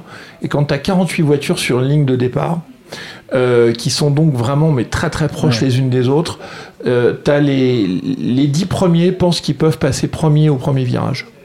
Euh, T'en as encore deux ou trois derrière un peu optimistes qui pensent que c'est encore quand même possible s'il y a une opportunité. Et puis les 10 derrière se disent il faut que je rentre dans les 5 premiers au premier virage, etc. etc. Et donc il y a, il y a un facteur aléatoire qui est à peu près comparable à, à, à l'aléa du poker. C'est-à-dire qu'il peut y avoir des incidents de course. Au tout début surtout. euh, Bah il ouais, les- le départ c'est Ouais. c'est 40% de la course. hein. Bon, sur des courses sprint, on va dire. Euh, sur une course de 24 heures, faut surtout s'en désintéresser du départ. Parce que là, c'est l'erreur à commettre dans une course de 24 heures, c'est de s'intéresser au départ. C'est une prise de risque totalement inutile. Euh, Ça, bon, ça, ça ressemble au poker, justement. Ouais. Au poker, le tournoi où tu dis que tu vas gagner le tournoi le premier. Si tu le premier début, jour, tu alors que t'as que gagné, alors qu'en c'est fait, un ça change marathon, rien. quoi. Exactement. Et, et donc en fait, la- le truc que je voulais dire, c'est qu'il faut être spectateur de ce qui se passe. C'est-à-dire qu'il faut être complètement dans l'action, parce qu'il y a des décisions à prendre très rapides qui sont au, au niveau du réflexe, mais il faut quand même être capable d'être spectateur pour analyser. C'est-à-dire qu'il faut être engagé avec juste la distance qu'il faut pour pouvoir quand même avoir le, le minimum de discernement pour prendre la bonne décision. Quoi. Bon, voilà. Alors, et, ça, en fait, on se rend compte que euh, au poker, quand on est engagé dans une action, c'est encore maintenant, et même j'ai envie de dire de plus en plus, je me rends compte qu'il y a, des, micro-phases qui sont à travailler. Euh, tellement on est pris, euh, tellement on est dans la tension. Et, en fait, il faut arriver à travailler ça pour pouvoir construire quelque chose dans l'acting, dans la décision, dans l'analyse, dans la perception, enfin, etc., etc., etc. quelle était, euh, la- petite question comme ça, petit kiff, quelles étaient les, les voitures un peu que tu pilotais euh, Fais-nous rêver? Alors, bah en fait, euh, c'est les, grands tourismes, c'est la quintessence des voitures de route transformées en version course. Que déjà sur la route, elles sont top. C'est des Ferrari, des Lamborghini, euh, des Corvettes, oui, des c'est Porsche. c'est les voitures qu'on. on m'a dit que tu avais gagné en Clio. Tu avais fait le, en Twingo aussi. t'as pas, pas connu ça. Non, mais alors ceci étant, euh, moi j'ai cette caractéristique, c'est Carsozon, Olivier de Carsozon, quand il parlait des bateaux, il disait mais en fait un navigateur, il aime tous les bateaux, c'est-à-dire tout l'intéresse. Et moi, j'aime conduire n'importe quoi. C'est-à-dire que le fait de conduire euh, un engin, tu vas le ressentir, tu vas l'analyser, tu vas t'intéresser à comment il se comporte, etc. Donc là-dessus, on peut. C'est la course, c'est de la performance relative. Hein. C'est t'es content parce que t'es premier. Donc euh, si on faisait une course, Une course de caddie, Twingo, euh, tout le monde serait. ah, ouais, le une, course, gagner. ouais. une course de caddie euh, dans un supermarché, euh, c'est tu vas t'intéresser à euh, comment il est ton caddie, est-ce que, enfin bon, bref, voilà quoi. Au poker, t'es pareil. Si tu joues un tournoi à 5 balles ou un tournoi à 1000 euros, tu vas jouer de la même façon ou pas? Non, mais je me force à. En fait, au poker, moi j'ai une approche qui est très simple. Quand je suis dans une dynamique où ça marche bien, je peux jouer des tournois avec des buy-in importants. Si à un moment donné ça se met à plus passer, je repars jouer des tournois de 100 balles à 150 balles, ça me pose aucun problème. Pour reprendre confiance, te Ouais. remettre dedans Et puis, et, et- et- et- et le, le facteur déterminant, en fait, le, le truc le plus important, c'est le temps. C'est le temps que tu consacres à une activité. Parce que ça, ça n'a pas de prix, en fait. Donc, jusqu'à un certain point. Moi, je joue pas des high rollers, des trucs énormes. hein. Euh, je, le max que j'ai joué, c'est euh, euh, des tournois à 10K avec de l'argent qui n'existait pas trois jours avant. C'est-à-dire que quand Ouais. j'ai fait une perf dans un festival, Tu ouais, te fais ton kiff et. tu- Exactement. tu- tu- Ou je prends le ticket. Sinon, euh, les EPT, euh, franchement, une fois sur deux, deux fois sur trois, c'était des tickets gagnés. Et puis de temps en temps, j'ai payé le bain. Mais sinon, moi, je vis dans un monde très très bien, dans des tournois à 500 balles, 1000 balles, ce qui est déjà beaucoup d'argent. Et franchement, c'est super, quoi. Attends, juste pour revenir, donc, euh, tu, me- Ouais. parce que tu me parlais de Ferrari, de Lamborghini, c'est. Ouais, alors, Alors attends, qu'est-ce Donc- qui- qu'est-ce que t'as. Euh, Donc moi j'ai j'ai roulé en Lamborghini Gallardo, j'ai roulé euh, en Porsche 997 euh, RSR, j'ai roulé euh, en Ferrari F430, j'ai roulé en Corvette Z06. Voilà Dodge- en gros. Dodge Viper et aussi. en Dodge Viper aussi, ouais. c'est quoi, Regardez quel, quel est ton, ton plus, euh, ton, ton plus gros kiff? Ben, j'ai en fait j'ai forcément un, un- un attachement un peu- un peu particulier euh, pour la Corvette Z06 parce qu'on roulait contre les, Ford GT à l'époque et parce que c'est la voiture avec laquelle j'ai remporté le titre de champion d'Europe en GT3 avec euh, James Ruffier en 2008. Voilà, En Operoless. c'est ça. c'est ça. Ouais, bah. je- Bah, on non. parlait un petit peu de travail, euh, de travailler son jeu, etc. Et du coup, bah, on va, je, je demander un petit peu à, à François comment lui, euh, maintenant, bah, qui consacre moins de temps au poker, euh, est-ce que tu, tu regardes euh, quand même des vidéos euh, techniques, tu regardes un peu les, des articles pour, euh, pour quand même rester un peu au niveau, même si tu fais du live? Ouais, bah du coup, j'ai beaucoup moins de temps de jouer, mais je continue. d'une- Enfin, quand je, quand je joue online, je joue surtout à MTT. Et donc, ça prend beaucoup de temps. Mais donc, donc euh, comme j'ai pas forcément le temps des soirées entières à consacrer au MTT, je vais justement faire de l'analyse de marque, regarder des vidéos, tout ça. Enfin, je prends une heure ou deux pour euh, travailler mon jeu. Ouais. T'as des potes avec qui moins, tu, tu bosses ton jeu ou tu bosses de ton côté tout ça? J'ai des potes poker, ouais, avec lesquels on discute et on, on discute sur Dandy Story ou des choses comme ça. On pourra en connaître quelques-uns, des pseudos ou, ou pas? Euh, je pense pas que vous les connaissiez, non. Mes potes poker, ça fait très longtemps que j'arrive à parler, ceux que vous connaissiez. Ok. Donc, euh, non, c'est des gens que vous connaissez pas. Alors, il faut, il faut savoir que tu, tu, as- tu as, tu as un- une autre passion. Et entre autres, c'est. Ah oui, on est obligé d'en parler. C'est une passion de Comanche Bah, aussi. c'est vrai, parce que, regarde, on a un champion automobile, mais toi, tu es un champion de blind test. C'est ça. Mais vous aussi. Ouais, mais là, tu pouvais pas le rendre plus heureux que, que ouais, ça. mais tu m'aurais dit, bah, moi, c'est blind test musique de film. Moi, c'est mon. Ouais, Moi, c'est musique française. C'est musique- Chanson française. Savoir que juste avant l'émission, on a fait une heure de blind test dans la cuisine Ouais. là. hein. Euh, alors, attends, t'es champion de. T'es genre vraiment champion ou c'est juste un kiff euh? Mm, Bah, il y a pas mal d'endroits qui organisent euh, des blind tests de choses francophones et je fais partie des quelques-uns qui gagnent euh, régulièrement. ouais. Il y en a toutes les semaines à peu près. Bon, attends, on, on va vérifier. Nous, on est double tenant du titre euh, du blind test à Marrakech, au Sismix quand même. Ma- Dublin, Marrakech. hein. Dublin, Marrakech. Dublin, ouais, Marrakech, on ouais. Va, on va vérifier, on va voir si, si on te balance. des- Alors, Au pire, on coupera, c'est pas grave. Tu sais quoi, je mets des, j'en, j'en ai mis, et j'en ai mis des super faciles. Mais le but c'est de voir si tu trouves en moins de une seconde. Arnaud, tu peux jouer bien sûr. hein. Bah Arnaud, bien sûr que tu joues. Euh, cochante. Oui, il est bon. Putain, et- ah, il, est, il est pas mauvais. Richard Tu l'avais ou pas Je, je- je l'avais, mais c'est c'est la différence. hein, C'est entre Ah, les c'est- pros et les amateurs. c'est- le professionnel. Lui, c'est 7 dixièmes, moi, c'est une seconde 4. C'est. GTO, c'est GTO ça. Patrick. Ah voilà, ça Waouh. ouais. Ouais, si, ça ouais, ça. Mais tu vois, c'est Il faut le sortir, quoi. Il faut le sortir, dans. La, dans, dans la demi-seconde. En plus, Patoche. il, il a la technique pour annoncer tout de suite le prénom de l'auteur. Ouais. Il, il se dit pas comment je vais le lire. Et encore, je le coupe, sinon il me donne le mec qui a, qui a écrit les paroles et tout. Euh, attends, c'est laquelle que je peux pas balancer, euh, David? C'est la deuxième. Oh merde, elle est bien quand même. Non, elle est... Ah, c'est là.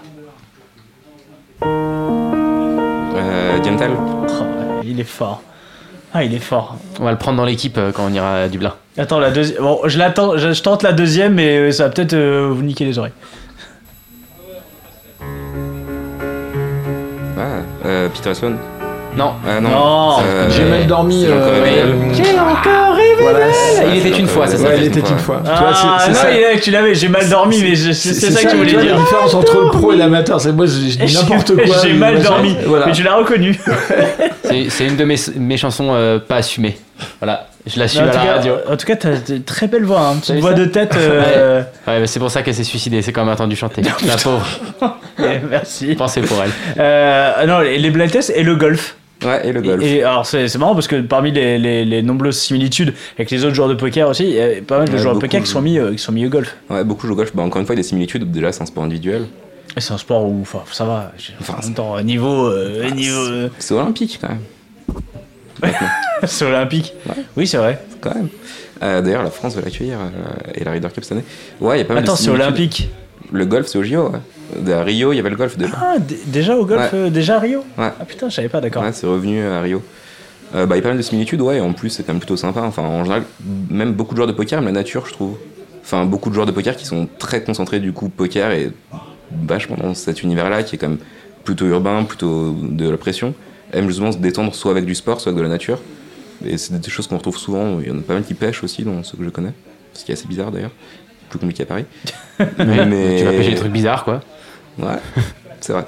Mais du coup, euh, ouais, le golf est un, un sport vraiment super sympa pour le poker où on est seul face à nous-mêmes, où il y a toujours la recherche de la compète, la recherche de la meilleure perf. Et c'est aussi beaucoup meilleure perf face à nous-mêmes. Et au poker, c'est beaucoup ça. Enfin, si on n'est pas résultat orienté, c'est vraiment comment nous-mêmes être le meilleur. Et au golf, c'est la même chose, vu qu'on n'a pas d'adversaire, c'est comment nous-mêmes être le meilleur. Là où au tennis, ça va être être meilleur que l'adversaire ou des choses comme ça. Au golf, c'est c'est vraiment ce côté-là Tu, qui tu te fixes des objectifs quand tu joues au golf ou c'est vraiment euh, détente et t'as pas vraiment d'objectifs précis en tête? Bon, si j'ai des objectifs sur la façon de jouer, le score que je veux faire. hein. Sur euh, comment être le meilleur et quelle stratégie adopter en- à chaque trou et à chaque coup. Parce qu'il y a un peu comme au poker d'ailleurs, on a un plan de jeu et après on en dérive en fonction de ce qui va se passer et de l'environnement. Arnaud toi le, le golf euh, t'as déjà, t'as déjà testé? Ouais, j'ai essayé, ça m'a pris la tête. Non mais Ar- Arnaud, je le vois bien. Arnaud, il avait juste envie de conduire le caddie. C'est clair. Ah oui Il voulait juste- sûr 100%. Non, non, mais en fait, j'ai. Il a vraiment, gagné par contre. Il a gagné ah, avec le caddie, il a avec gagné. le caddie. J'ai j'ai essayé et ça m'a ça m'a pris la tête. C'est-à-dire que c'est. euh, et d'ailleurs, il y a un vrai. Je trouve qu'il y a- il y, a des vrais points communs entre le poker et le golf par rapport à l'état mental. C'est-à-dire que la course auto, moi, je pouvais arriver, euh, retourner euh, avec des emmerdes plein la tête, etc. etc. C'est tellement puissant, tellement prenant que au bout, à de, au bout de 200 T'as pas le mètres, t'étais parti. Quoi. Bon.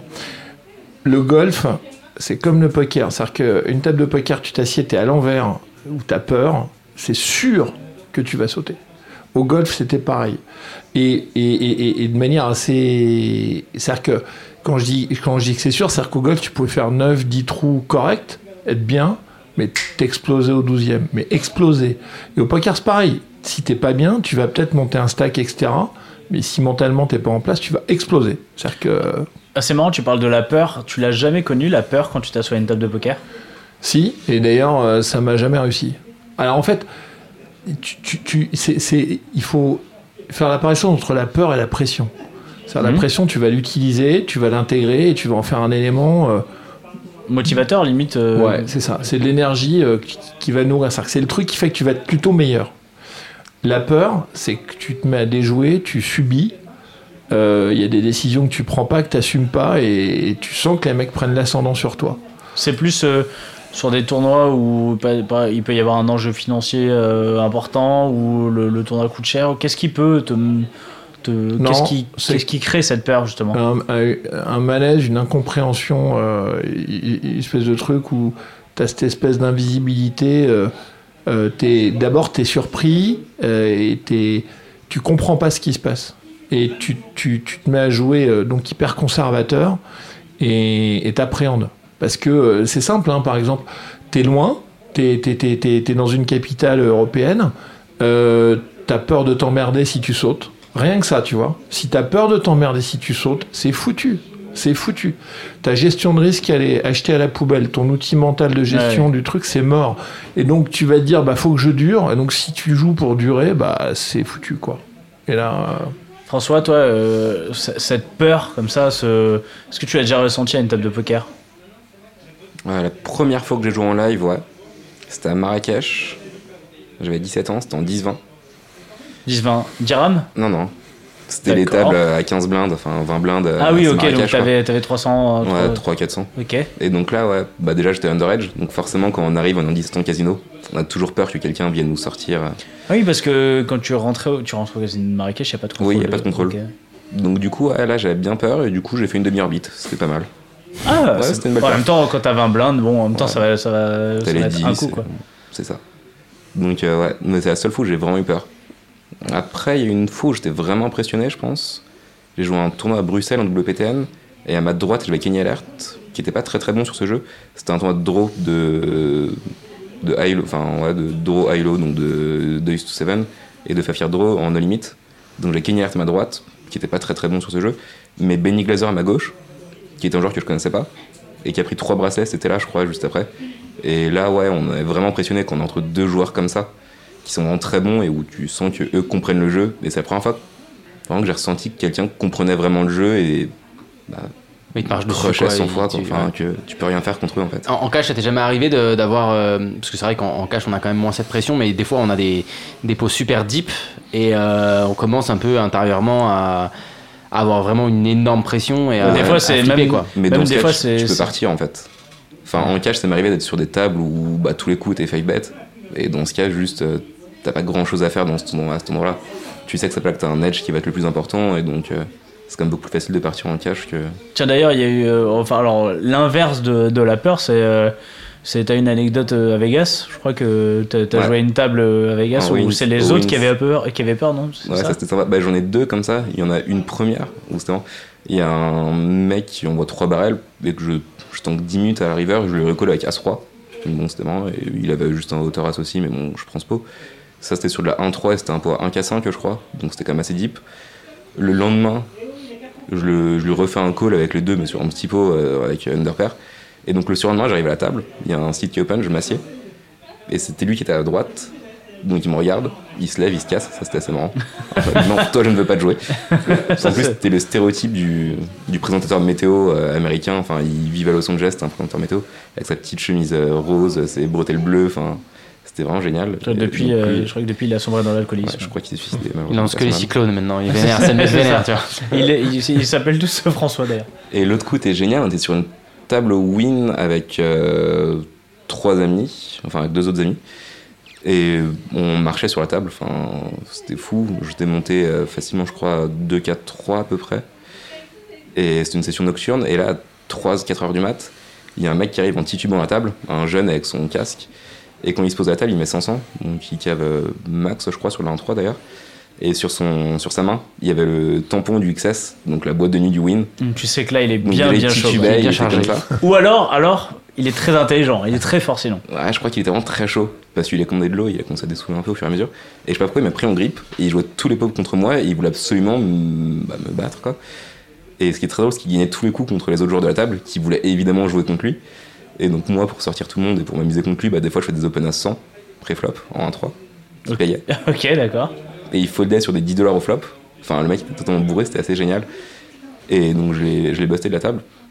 Et ensuite, j'étais fumé une clope. Et en revenant à la table, bah, les joueurs m'ont dit euh, soit tu pars, soit on part nous. Quoi. Mais on veut plus jouer. J'étais monté à, ouais, 2K8, je crois, sur la table.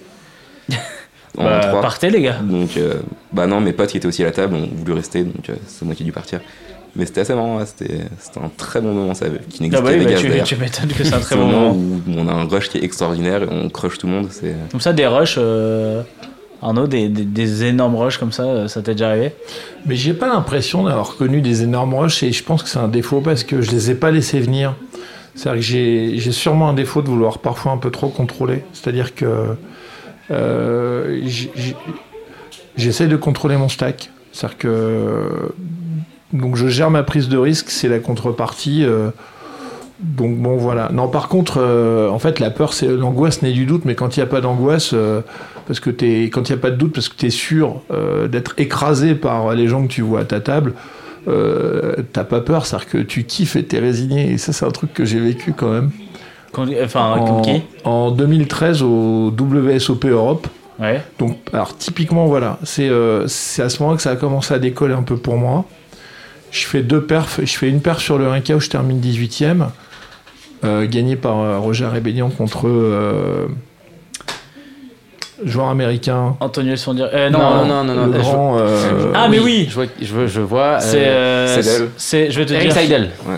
C'est ça, non? Eric Seidel? Yes, Ah, il vient de- voilà, bon. François qui l'a dit. Donc, C'est en PLO Non, c'est je- en, hold-up ce- celui-là. Ouais, ouais, toujours en Moi, je sais jouer qu'à ça, de toute façon. Bon. Et donc, enfin, en fait, non, je termine 18ème du 1K et je termine 9ème du 2K. Donc, bon, je fais une belle semaine, je suis content, vraiment, je kiffe. En plus, j'avais pas prévu, euh, euh, j'étais en scooter sous la flotte entre mon bureau et Anguin. Enfin, bon, bref. euh, donc, c'est vraiment une, super semaine. Et donc, je me suis fait un kiff, je m'inscris euh, donc au main event, quoi, que j'avais pas prévu de faire, parce que, bon, voilà. Et là, j'arrive, il y a Jacques Guény qui est assis à table, qui est le premier assis, et me regarde avec les yeux. Enfin, Jacques, il est, il est très expressif. Il me dit Est-ce que tu as vu avec qui on joue aujourd'hui à table? Et donc, on était vraiment les deux premiers. Et je lui dis non. Il, me dit Bah, regarde. Et là, je vois arriver Phil Ivey, qui s'assied à ma droite. À ma gauche, s'assied John Juanda. Ah, Déjà, t'as la position sur le fiche, pas mal. Ouais.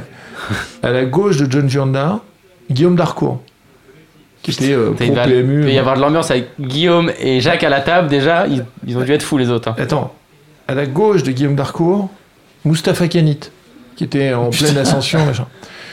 Il y avait deux jeunes euh, qui est juste euh, Jacques il dit non mais attends celui-là lui il a gagné deux high rollers celui-là machin enfin bon que des tueurs et au bout de deux heures à cette table on avait donc survécu arrive Daniel Negreanu donc là en fait bon donc c'était juste moi j'étais au cinéma quoi donc euh, bon alors vraiment j'ai kiffé le Et truc Jacques il devait être très très content. hein. et il devait être content, Jacques. Bon voilà, donc euh, ouais, alors bon, bah, quand t'es en face de ça, non, t'as même plus peur à ce niveau-là. Tu dis bon, bah on. Et du coup, comment ça s'est passé d'ailleurs Euh, bah, en fait, donc on a survécu, et j'ai eu la réussite. euh, euh, Il y a un des mecs qui a fait tapis avec une paire de disques qui était un peu short. Moi, j'avais deux rois au moment où il fait tapis, donc bon. euh, Qui, lequel t'as bust euh, Non, mais un jeune. Un des euh, jeunes ouais, Ah enfin, merde, je voulais que tu non, mais un mec qui avait, qui, qui avait que 2 ou 3 millions de dollars de gains. Oh, Quoi. Voilà. putain, là n'en parle même pas, n'en parle même pas, nous. Et, et en fait, ils ont cassé la table au bout de 5 heures. Donc bon, je me lève et en fait, euh, c'est plutôt après que c'est devenu un peu plus difficile parce que je suis arrivé à une table où il y avait donc Ludovic Laquet et Omar Lagdari qui se, Qui se qui péchonnait se, un peu. qui se démontaient. Euh, c'est clair, euh, la table elle était injouable. C'était mer croisé jour de tempête. Ils étaient en heads up et il y avait du monde autour, quoi. Ah ouais, C'était euh, voilà. Et euh, ouais. Et euh, Phil Ivey, attends, c'est quand même. Qu'est-ce que ça donne, Phil Ivey à table? Euh, c'est un, c'est un, c'est un- enfin, la sensation que j'avais à l'époque, c'était un mec très, un fauve. C'est un mec, euh, tu sens la puissance, la sérénité. Enfin, après, tu te fais le film, mais je veux dire, bon, et, donc, ce qui était très étonnant, c'est que tu ne voyais jamais, ça n'abattait jamais. Tu ne voyais jamais d'abattage quand ils étaient sur un coup, euh, lui, euh, Negreanu et John Juanda. Et les mecs, mais ça balançait. Enfin, et, et ce qui est étonnant, c'est qu'il y avait à la fois beaucoup de jetons qui partaient, mais tu ne voyais jamais l'abattage. C'est Ouais. donc pour moi, c'est indécodable. C'est-à-dire que encore aujourd'hui, je suis incapable de s'ils étaient en value ou en bluff, quoi. aucune idée. Alors les mecs se regardaient, se comprenaient, mais on sentait bien qu'ils se comprenaient que moi je pouvais pas comprendre. Et Enfin- t'as joué un coup avec lui? Ah oui, oui, oui. Ouais, ouais. Si, si, oui, oui, oui, j'ai joué des coups. Allez, mais- dis-moi que tu l'as bluffé au moins une fois. Eh ben, je, je- je vous jure que c'est vrai. Je me suis dit, si j'essayais pas de passer un petit bluff au début, les mecs vont manger la tête. Et j'ai vraiment passé un, petit bluff euh, en plastique. Un Non, truc, mais on s'en euh, fout, c'est et, déjà et ça. le mec, et le mec, et le mec, il me regarde. Et donc je lui dis, bon, de toute façon, j'ai une image de fiche. Le mec se dit que je joue en ligne. Il peut pas imaginer une seconde. Ça marchera une fois. Et voilà. Bon. Donc ouais. j'ai voilà, j'ai passé un petit bluff à T'as 3 bluffé balles. Phil euh, Ivey, quoi. T'as bluffé. Ouais. On dirait, tu sais, dans, dans les joueurs, c'est. T'as Ouais. T'as bluffé Johnny Chan. Ah, c'est ça. Non mais T'as c'est bluffé Chan. non mais c'était par... non mais c'est un vrai kiff enfin d'avoir euh, d'avoir vécu cette expérience là c'est vraiment ouais c'était sympa J'ai bluffé Chichi une fois. Et- Ouais, super. Et en plus, tu voyais mes cartes, c'était pas dur. c'est ça, j'étais derrière toi. Euh, je vous propose de faire une petite pause. On se fait une petite pause et puis on va avoir euh, Eric Denis, euh, Eric Denis ou Eric Denis? Avec euh, Dennis, euh, du, du GPI euh, sur, euh, sur Skype avec, euh, avec je pense. Ouais, et puis on se fera Euh, deux, trois questions du forum et la partie question du forum et puis la, la partie technique. Yes. Allez, on se fait une petite pause, on revient dans un quart d'heure. Allez, à toutes. Augmentation des blindes. Le ton va encore monter sur le Club Poker Radio. Une émission présentée par Winamax, la référence du poker en ligne. Eh bien, nous voici toujours en compagnie de Chichi, d'Arnaud et de François. Et euh, c'est Gaël qui est derrière nous. Coucou Gaël Elle est derrière, regardez, vous pouvez Coucou, voir. euh, c'est Gaël, vous pouvez faire un petit coucou. Et elle est en compagnie d'Eric Dennis. Eric Ah, regardez, il a, Eric. il a mis ses petits trucs, de, Ah là là. ses petits, ses petits, euh, trophées. trophées. Ah, présentation, ouais. ah bah non mais pa- parfait. En plus, eh, tu les as fond. calés. Tu les as calés parfaitement. Il y a ta tête pile au milieu, quoi. C'est. J'ai pris 2-3 heures à faire le setup, mais c'est bien. En tout cas, c'est sympa. Tout à l'heure, t'avais pas mis de t-shirt, en tout cas. Euh, euh, alors, Gaël, bah, déjà, coucou. Gaël, ça fait plaisir de, de te voir comme toutes les semaines. Euh, je vais te laisser les commandes et tu vas nous présenter un petit peu euh, ton invité. Oui, tout à fait. Alors, euh, bah, première chose, déjà, on a écrit sur le CP dans ta présentation que tu étais québécois, alors que non. Euh, tu es de l'Ontario, donc la province voisine. Donc, tu parles français, ça nous a. Ça nous a fait une erreur. Voilà. Ah, Vous saviez qu'il y a- qu'il y a beaucoup de, de Canadiens anglophones qui ne savent pas non plus qu'il y a des francophones ailleurs qu'au Québec. Donc, euh, Ouais. ouais, un, un fier franco-ontarien. ouais. Alors déjà, ça, ça- ça va te, ça va t'épargner un petit peu de boulot quand même, hein, Gaël. Toutes les semaines, t'es, t'es à traduire euh, tes phrases que tu fais avec brio d'ailleurs. Tu m'améliores, hein. Oh là là, oh là là, on t'a mis en gros écran. On t'a mis en gros gros gros là sur le. Attention.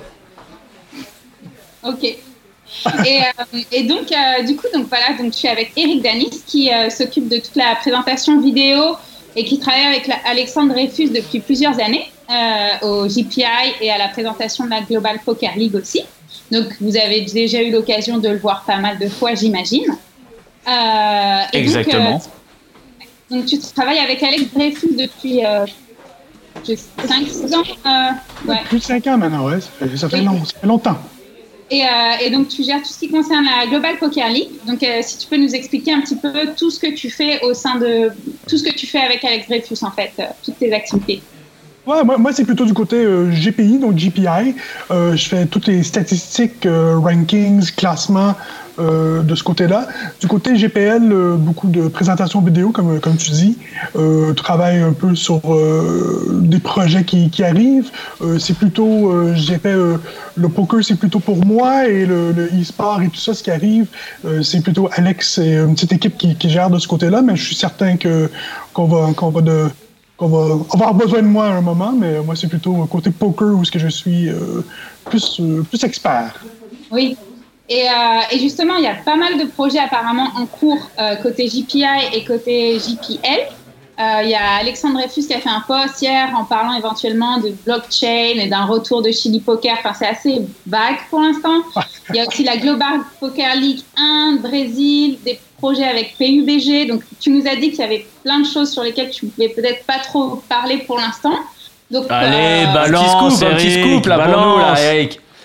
Écoutez, côté blockchain, j'ai. Tu j'ai- peux nous parler en fait. Ouais, côté blockchain, j'ai aucune idée. J'ai aucune idée c'est quoi. Donc, Faux, euh, faux, faux, faux. On sait que tu mens, mais c'est pas grave. Ah, C'est bien, c'est bien. Je- J'ai le sourire. Donc, Voilà, c'est ça. c'est- GPL en Inde, c'est quelque chose qu'on avait euh, espéré déjà commencer. Il y a eu euh, quelques délais, donc on travaille beaucoup. Euh, L'Inde, c'est quand même un marché intéressant euh, pour nous et pour euh, le, le poker en général. Il y a quand même un petit euh, mini-boom que je dirais euh, qui se passe en Inde. Euh, Brésil, c'est la même chose. Le Brésil, on, on adore le poker, donc on, on aimerait bien s'installer très bientôt euh, de ce côté-là. Et du côté euh, e-sport, c'est un peu avec euh, la stratégie blockchain. Et honnêtement, Euh, j'ai pas su- j'ai pas une tonne de détails à vous annoncer parce que, euh, comme je vous dis, blockchain, je sais pas c'est quoi. Donc, euh, mais ça semble très bien aller et je peux dire que l'équipe à Malte travaille très fort de ce côté-là.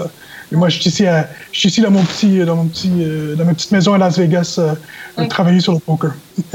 Ah oui, et côté euh, donc JPL, c'est quand exactement les prochaines euh, compétitions? Comment, comment ça va se passer? On espère faire euh, notre présentation des, awards qu'on a fait à Los Angeles euh, il y a, trois semaines maintenant, deux, trois semaines. On espère de, répéter la même chose euh, en Europe, comme qu'on a fait pendant 13 ans. C'était pas toujours le GPI, mais depuis 4-5 ans, c'était nous qui gérait qui gérait ça. On recherche commanditaire, donc si quelqu'un veut nous, nous, nous accueillir, c'est certain que c'est un peu difficile de trouver trouver budget dans le poker en ce moment. Donc, on travaille sur euh, les euh, awards pour euh, l'Europe, le retour des awards en Europe euh, très bientôt. Donc, ça, c'est mon prochain euh, euh, projet à moi qui est, euh, que- qui est mon focus en ce moment. Est-ce qu'on sera nominé pour le meilleur podcast euh, européen? S- Sûrement, sûrement. Non, non, la Ah, question c'est est-ce qu'on va gagner? Ah oui, c'est ça. Ah, Ça, je peux pas vous dire, ouais. Attends, mais parce qu'on connaît, on connaît Alexandre Dreyfus, donc normalement ça devrait, ça devrait passer. Ouais. Attends, on n'a jamais été nominé quand même, attends. Ça, c'est incroyable, ça, quand même. Ouais, Ouais, ouais, c'est ouais, pas très normal. vérifier. C'est vrai, il va falloir rectifier le tir quand même, attends. Ça marche. Et, euh, et justement, euh, toi, tu as reçu un award euh, là Deux. il y a trois semaines? Deux? Ah, ah bon. non, il a-. Non, l'autre, c'était avant. Là, il y a trois Donc- semaines, tu as reçu l'award prix du jury. Ouais, donc un peu bizarre parce que j'étais le président du jury, donc euh, recevoir Ah, le d'accord. jury, c'est un peu bizarre. Euh, et je peux vous dire aussi que c'est un peu bizarre parce que les, les, euh, les employés de, de GPI ne sont normalement pas. euh, euh, on Ouais. n'a normalement, pas le droit de gagner les trophées, sinon on aurait pu donner un trophée euh, à d'autres gens. C'est une situation un peu euh, difficile pour moi en ce moment, euh, personnellement. Euh, j'ai euh, juste avant de commencer vraiment à travailler sur les awards, donc un mois avant, euh, j'ai découvert que j'avais cancer à la testicule. Donc c'était vraiment fou comme je peux vous dire que j'ai su que j'avais le cancer et trois jours plus tard je me suis fait opérer donc quand même un peu un peu fou. Euh, j'ai j'ai deux, deux personnes en particulier qui travaillent à Malte et euh, à Amsterdam qui m'ont aidé vraiment, vraiment fait du très bon boulot et qui m'ont aidé beaucoup euh, de ce côté-là. Mais on a réussi à quand même faire les awards. Euh, Il y a Alex qui n'était pas là cette année, euh, Alex qui, euh, qui va avoir un, bébé très bientôt, pas Alex, mais, mais sa jolie femme Martha. Donc euh, il y a ça. Et Ophélie, que vous connaissez sûrement, qui était euh, avec nous depuis six Euh, sept Ophélie ans. Lafuge, ouais.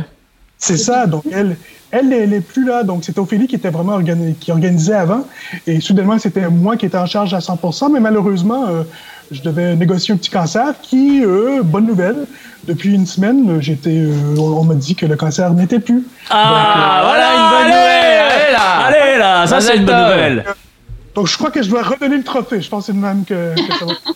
que- Alors, Non, mais- toujours un peu bizarre d'être président du jury et de euh, qu'on me demande de quitter la salle au moment de qu'on parlait euh, au prix du jury. Donc, euh, un peu bizarre, mais quand même coquin. Et je pense que dans le poker, ça, ça marche.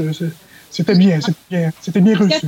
Très ému sur les, sur les photos euh, de la cérémonie. Donc, euh, Ouais, c'est un, difficile. Hein. Euh, J'ai, depuis un an, j'ai une femme maintenant. J'ai deux enfants que j'ai que j'ai adoptés de- de- du mariage. Donc, ouais, déjà là, c'est très différent que d'être euh, homme seul. Pe- Pendant 40 ans de ma vie, euh, c'était le cas. Et depuis un an, euh, la vie elle est belle, mais il y avait quand même un petit un petit hic à, à- à réparer. Et, écoute, euh, ça s'est très bien passé. C'est pas c'est pas 100% fini. Euh, J'ai encore cinq ans de de, de surveillance que je dois faire avec euh, les, les, les docteurs ici. Mais euh, écoute, pour ma première expérience, euh, un, avoir à payer pour me faire opérer, que en tant que Canadien, ça m'avait jamais arrivé. Donc c'est un peu bizarre de, d'avoir une facture et des choses comme ça, mais c'est- on négocie quand même très bien. Donc euh, oui, on est good. Euh, justement, par rapport à ta vie personnelle, tu vis à Las Vegas maintenant? Et euh, il me semble que, comme tu as dit, tu as pas mal de projets aussi personnels en cours, comme une émission euh, canadienne euh, et aussi un blog qui pourrait intéresser pas mal de lecteurs du CP, je pense, sur des tournois journaliers que tu vas jouer à Vegas. Donc, ça. Ouais, le, blog, on avait, j'avais déjà commencé il y a- quelques années, un blog canadien, pas, pas le blog, une émission, un podcast canadien. Donc vraiment focusé sur des joueurs canadiens. J'ai fait juste en anglais pour le moment, mais je vais faire euh, anglais français euh, de ce côté-là. Donc ça, ça va peut-être intéresser un peu moins les, les gens qui, qui sont à l'écoute, mais euh, je pense que mon blog, ça peut être intéressant. C'est depuis, depuis mes premières fois à Vegas, moi, mes, mes meilleures expériences, c'est de jouer des, des tout petits tournois, des tournois à 30 à 50 Et c'est vraiment le fun. Les gens sont relax. Ça prend juste deux heures à jouer.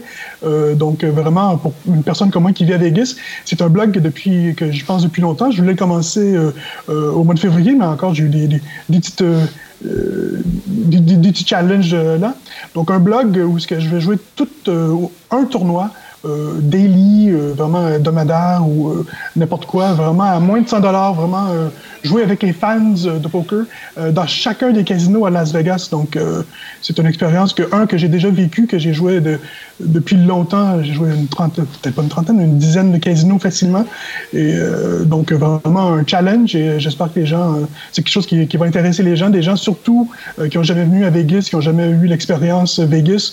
Euh, c'est pas juste les World Series of Poker, hein, c'est vraiment euh, le poker, euh, comme tu sais, Gaël, c'est le poker à chaque jour, euh, à n'importe quel moment. Donc, euh, euh, j'espère que les gens vont trouver ça intéressant et d'avoir euh, euh, ceux qui ne peuvent pas venir à Vegas, de quand même avoir l'expérience de, de Las Vegas.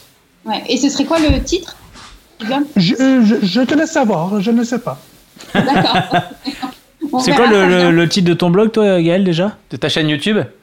Oui, alors j'ai pas encore fait. J'ai pas encore fait, mais ça mais- arrivera. Appelle ça, appelle ça cœur, cœur, cœur, au moins, voilà. c'est ça, Putain, mais c'est- Franchement, arrête de passer tes journées à la plage. Réfléchis, cherche, euh, voilà, euh, un moment. Faut travailler dans la vie. Sinon, sinon moi, j'achète Gaël. Sais que j'achète gaëljodon.com juste, en- juste maintenant. Donc, euh, Ah, t'as acheté Gage Gage Jodon. Ouais. Le point .fr est toujours disponible ou pas? Le, le point .fr est disponible. Ouais, Oh bah ok.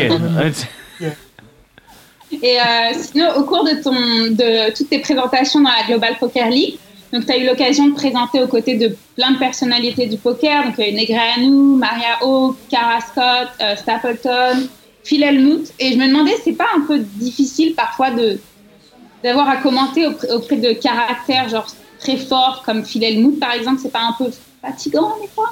Non, ou il est vraiment cool? Non, euh, pas cool du tout au début. je dois admettre que Daniel, euh, en tant que Canadien, on se connaît depuis longtemps. Écoute, euh, on n'est pas amis, mais euh, Daniel, il y a quand même plusieurs années qu'on, se connaît. On est des grands fans euh, de hockey. Les deux, on est à Vegas. Les deux, on est vegan. Donc, on a beaucoup de choses en commun de ce côté-là. Mais euh, Helmut, c'était la première fois que je le rencontrais et lui, il nous a aidé pour, pour la, draft de, la GPL. Et je pense qu'il était même un peu insulté de me voir parce qu'il se voyait avec Daniel et avec Joe, des, vraiment des professionnels, des personnes qui font vraiment du bon boulot. Et euh, je dirais qu'après une heure où ce que vu euh, que j'avais fait mon boulot, que j'avais fait, fait beaucoup de recherches, j'avais parlé à tous les gens, euh, je l'avais vraiment euh, prouvé que je, je devais être là, que j'étais important pour le processus du, du draft. Donc après une heure, il était beaucoup plus calme et ça s'est super bien passé depuis. Je vous dirais que j'ai passé peut-être une douzaine d'heures avec Helmut ce jour-là, mais je suis pas certain que le revoir, il, me reconnaîtrait. Donc, euh, c'est une vie un peu, différente pour, pour Phil, que depuis que mes débuts dans le poker, c'était mon idole, euh, la personne à qui je voulais rencontrer. Donc, ce moment-là était pas mal incroyable de pouvoir travailler avec, euh, avec Joe Stapleton, avec Daniel et avec euh, Phil. Je me souviens que mon papa euh, a pleuré pendant une heure euh, à, me voir, euh, à me voir faire ça avec Phil Helmut et Daniel Negreanu. Donc, euh, le moment était beau, mais non, c'était un peu difficile. euh, et je dirais que ça peut être difficile aussi avec euh, des gens. Vas-y. Ça a coupé. Non, non, on t'entend. Non. Non, non, on entend parfait. euh, Ça a coupé au Mexique, mais. Ah bah, euh, Gaël, Gaël fait des allers-retours, mais nous, on, on t'entend on t'entend bien, Eric. Parfait. Ouais, ça peut être. Euh, non, c'est ça, ça peut être difficile. Il y a des personnes comme, euh, euh, comme Kara Scott qui sont incroyables. Ils font du, du, du travail euh, de ouf. Mais Kara, elle est incroyable et euh, euh, c'est des gens qui, qui nous aident beaucoup. Et avec euh, Joe Stapleton, c'est facile. On, le, laisse lui faire le bouffon et on parle euh, à chaque 2-3 minutes et tout est beau. Donc, euh, c'est euh, c'est parfait avec Joe. On a tellement de, eu de, plaisir. On a fait euh, euh, 30 jours consécutifs à Las Vegas dans un studio où on n'avait pas accès à l'air climatisé parce que ça faisait trop de bruit dans le cube. On avait un gros cube. Donc, ouais, on a eu les moments au mois de juin à Las Vegas dans un studio avec des lumières et aucun climato. C'était pas mal chaud. Ouais. Et euh, sinon, tu as une, une anecdote marrante à nous raconter ou un moment gênant, euh, un truc euh, qui s'est mal passé? Ouais, je, pourrais dire, il y a un moment où avec euh, Jungle Man. Jungle Man jouait un match avec euh, Lu, la Canadienne. Dans, encore, les gens qui ne le savent pas, le GPL, a fait des émissions à l'été à Las Vegas dans un cube, un cube bleu reluisant. Et puis, Jungle Man est arrivé, il était vraiment pas content. Euh, donc, il nous a dit qu'il avait faim. Euh, donc, euh, Joe voulait faire. euh, écoutez, ça faisait une vingtaine de jours qu'on était en onde, euh, tu sais, 5-6 heures par jour, donc ça peut être un peu long. Donc, euh, on voulait Joe voulait lui faire commander, une, livrer une pizza dans le cube. On a pensé que ça pouvait être une bonne idée. Et euh, lorsque Laura Cornelius, qui était la, hôte de l'émission, euh, lui a juste demandé quel genre de pizza tu aimes, euh, le mec a vraiment pas aimé euh, ce qui s'est passé. Donc, euh, ben, Jungle était cool après. Mais au moment-là, on a dû prendre juste une petite pause, juste expliquer que on voulait juste lui faire plaisir, et qu'on pensait que ça pouvait être drôle de lui de remettre une pizza euh, de- pendant un match de poker. Et euh, non, ça s'est pas. euh. Ouais, ouais, ouais, ça s'est pas En trop même bien temps, je- passé. là, je- je- j'essaie de réfléchir le truc que tu peux mal prendre quand on te demande quel type de pizza tu veux. Bah, faut- C'est bon, après, c'est Jungleman, il, c'est il a- pizza c'est un peu un autiste hein, quand même. Mais... C'est que la pizza à l'ananas, c'est pour ça. Ouais, c'est ça. non, je peux pas vous expliquer pourquoi, mais euh, ouais, il y a des. euh, Écoute, on connaît tous des joueurs qui, qui sont un peu, euh, un peu différents, donc pour Ouais, il- Jungle, il- il Jungleman est connu pour avoir euh, plusieurs fois eu euh, des sautes d'humeur. C'est un hein. autiste. Il Il a faut, des- faut dire ce qu'il des est. côtés un peu, ouais, bizarre. Tiens, moi j'ai une, j'ai- une question. Est-ce que tu as pu. euh, T'étais présent quand Aaron Paul il a, a fait son match? Oui, oui, absolument. on était- C'est c'était contre Fabrice Soulier, non? C'était contre Fabrice Soulier qui et il a même battu Fabrice Soulier. Exact. qui- Oui, euh, je vous dis que c'était notre premier match. Euh, malheureusement, on voulait que Aaron soit évidemment euh, plus tard dans l'été pour qu'on puisse travailler caméra et tout ça, mais malheureusement, il ne pouvait pas parce qu'il devait filmer. je me souviens pas quel. il était dans un, plateau le lendemain à Chicago. Euh, donc, euh, ça s'est vraiment fait euh, dernière minute. Et euh, c'était cool. C'était, il était vraiment cool, le mec. euh, moi, j'étais pas nécessairement un fan de, Breaking Bad, donc je pense que les gens qui, à qui je travaillais avec, c'était vraiment cool, beaucoup plus cool pour eux. Moi, je dois admettre qu'il était vraiment gentil. Euh, sympathique, euh, travaillait avec nous, euh, il était patient, donc super bonne expérience avec avec Aaron Paul.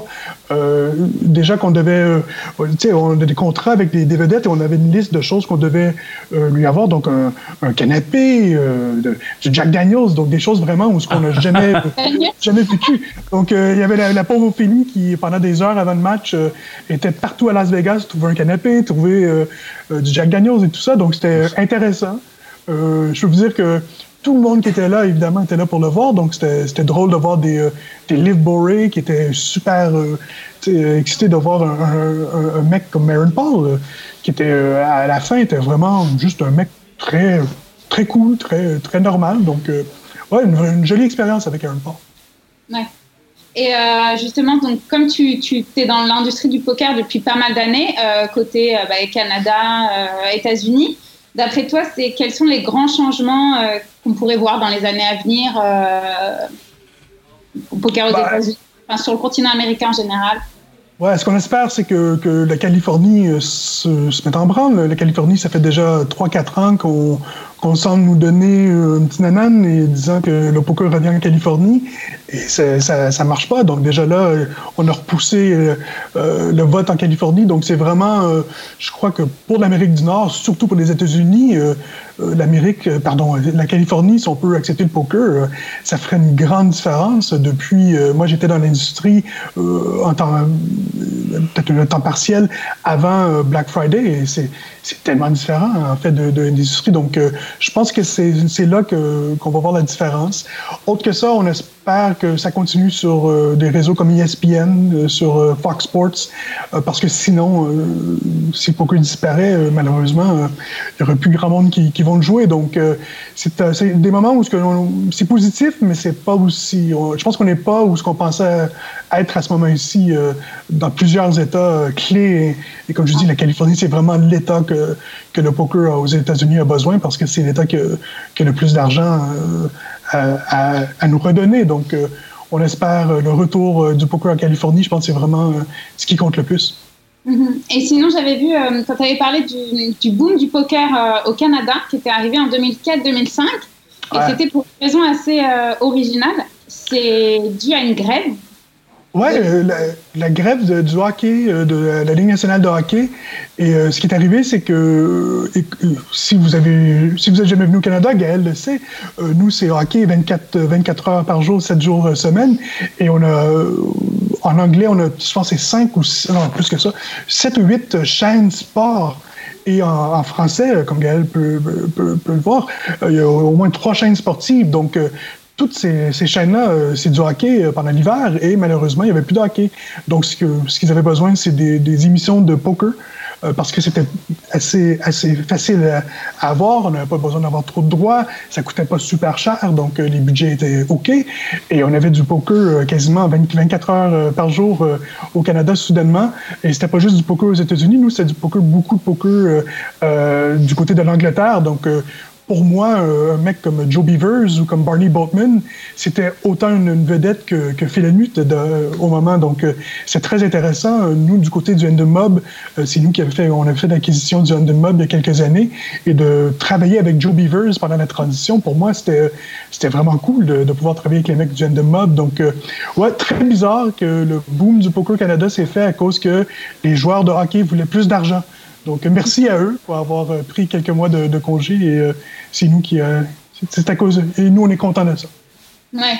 Et euh, là, pour cet été, pour les WSOP, c'est quoi tes projets? Est-ce que tu joues un peu ou alors tu vas travailler sur d'autres choses Ouais, je pense que je vais continuer à jouer mes, mes petits tournois ou commencer à jouer mes petits tournois. Ce qui est bizarre, ça fait plus d'un an que je suis 100% euh, euh, résident de, Las Vegas et euh, je pense que j'ai joué deux fois au poker. Donc, c'est ce qui arrive aussi dans notre métier. Souvent, on devient un peu fatigué de lorsqu'on prend un moment de, congé, c'est d'aller peut-être aller à un bon resto. On ne veut pas nécessairement aller jouer au poker lorsqu'on travaille dans le poker 24 heures 7. Donc, je pense que c'est une chose que, que je vais changer, mais ouais, on va voir. Moi, j'aime beaucoup les, les- tournois. euh, je sais que Aria qui font beaucoup de, beaucoup de donc peut-être aller supporter les, les gens au Aria et le Win qui ont des bons tournois aussi. Donc, euh, peut-être faire plutôt ça que jouer les tournois euh, à 1000 balles. Ça commence déjà à être un, un peu, un peu cher pour le budget. J'ai déjà fait une ou deux fois, donc c'était cool, mais ça coûte un peu cher. Et je dois admettre aussi que, en fait, de qualité de joueurs, c'est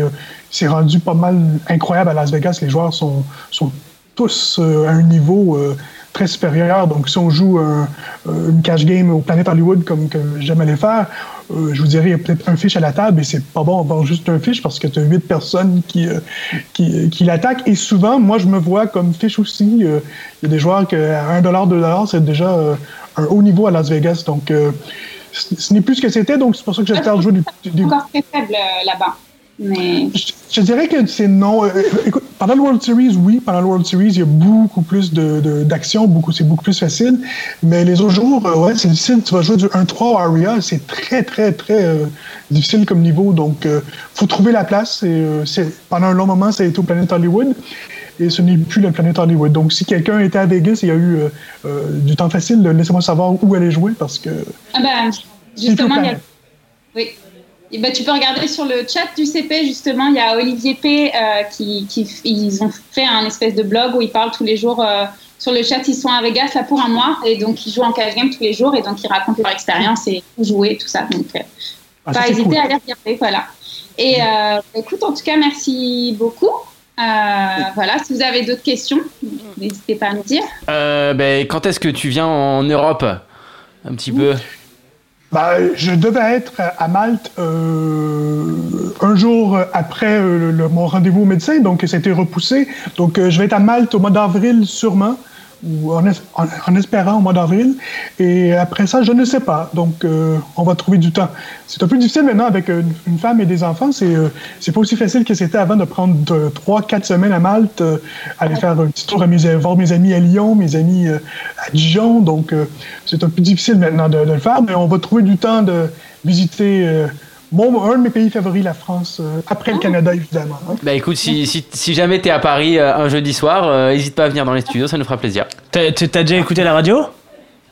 Je suis un grand fan, et ça, je l'ai dit à Gaël, un grand fan de votre émission. Ça fait des, des années. Euh, je suis euh, fan passionné. Euh, moi, le, le- ce que vous faites, c'est vraiment euh, mon rêve de faire quelque chose comme ça euh, en Amérique. Mais ça marche pas de, de voir des gens euh, parler comme ça. Ça, ça ne marche pas. C'est un concept que les Américains ne comprennent pas. Euh, moi, je, je quand moi je, euh, je regarde votre émission, moi je regarde. Euh, c'est plutôt un style tout le monde en parle et, et, et ça marche en France, ça marche au Québec.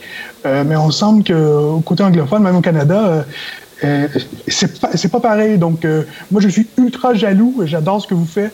Ce que vous faites, euh, je suis euh, une personne qui a gradué en, en- en radiodiffusion il y a très longtemps.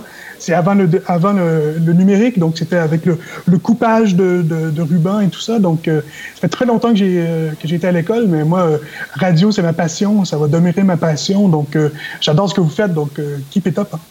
Eh ben écoute, merci, Merci beaucoup. beaucoup, Eric. Merci beaucoup. On échange, euh, nous on est jaloux de tes, de tes awards. Ouais, nous on veut un award. Je vous envoie celui-là. C'est celui de Dan Coleman de quelques années passées. Il n'a pas ramassé, donc euh, je vous l'envoie. Ah d'accord, bah, ça marche. Merci beaucoup Eric. Merci beaucoup, Eric. Merci, Gaël. Merci. Très sympa de t'avoir. Et puis, euh, bah, à bientôt alors euh, cet été à Vegas. Et voilà.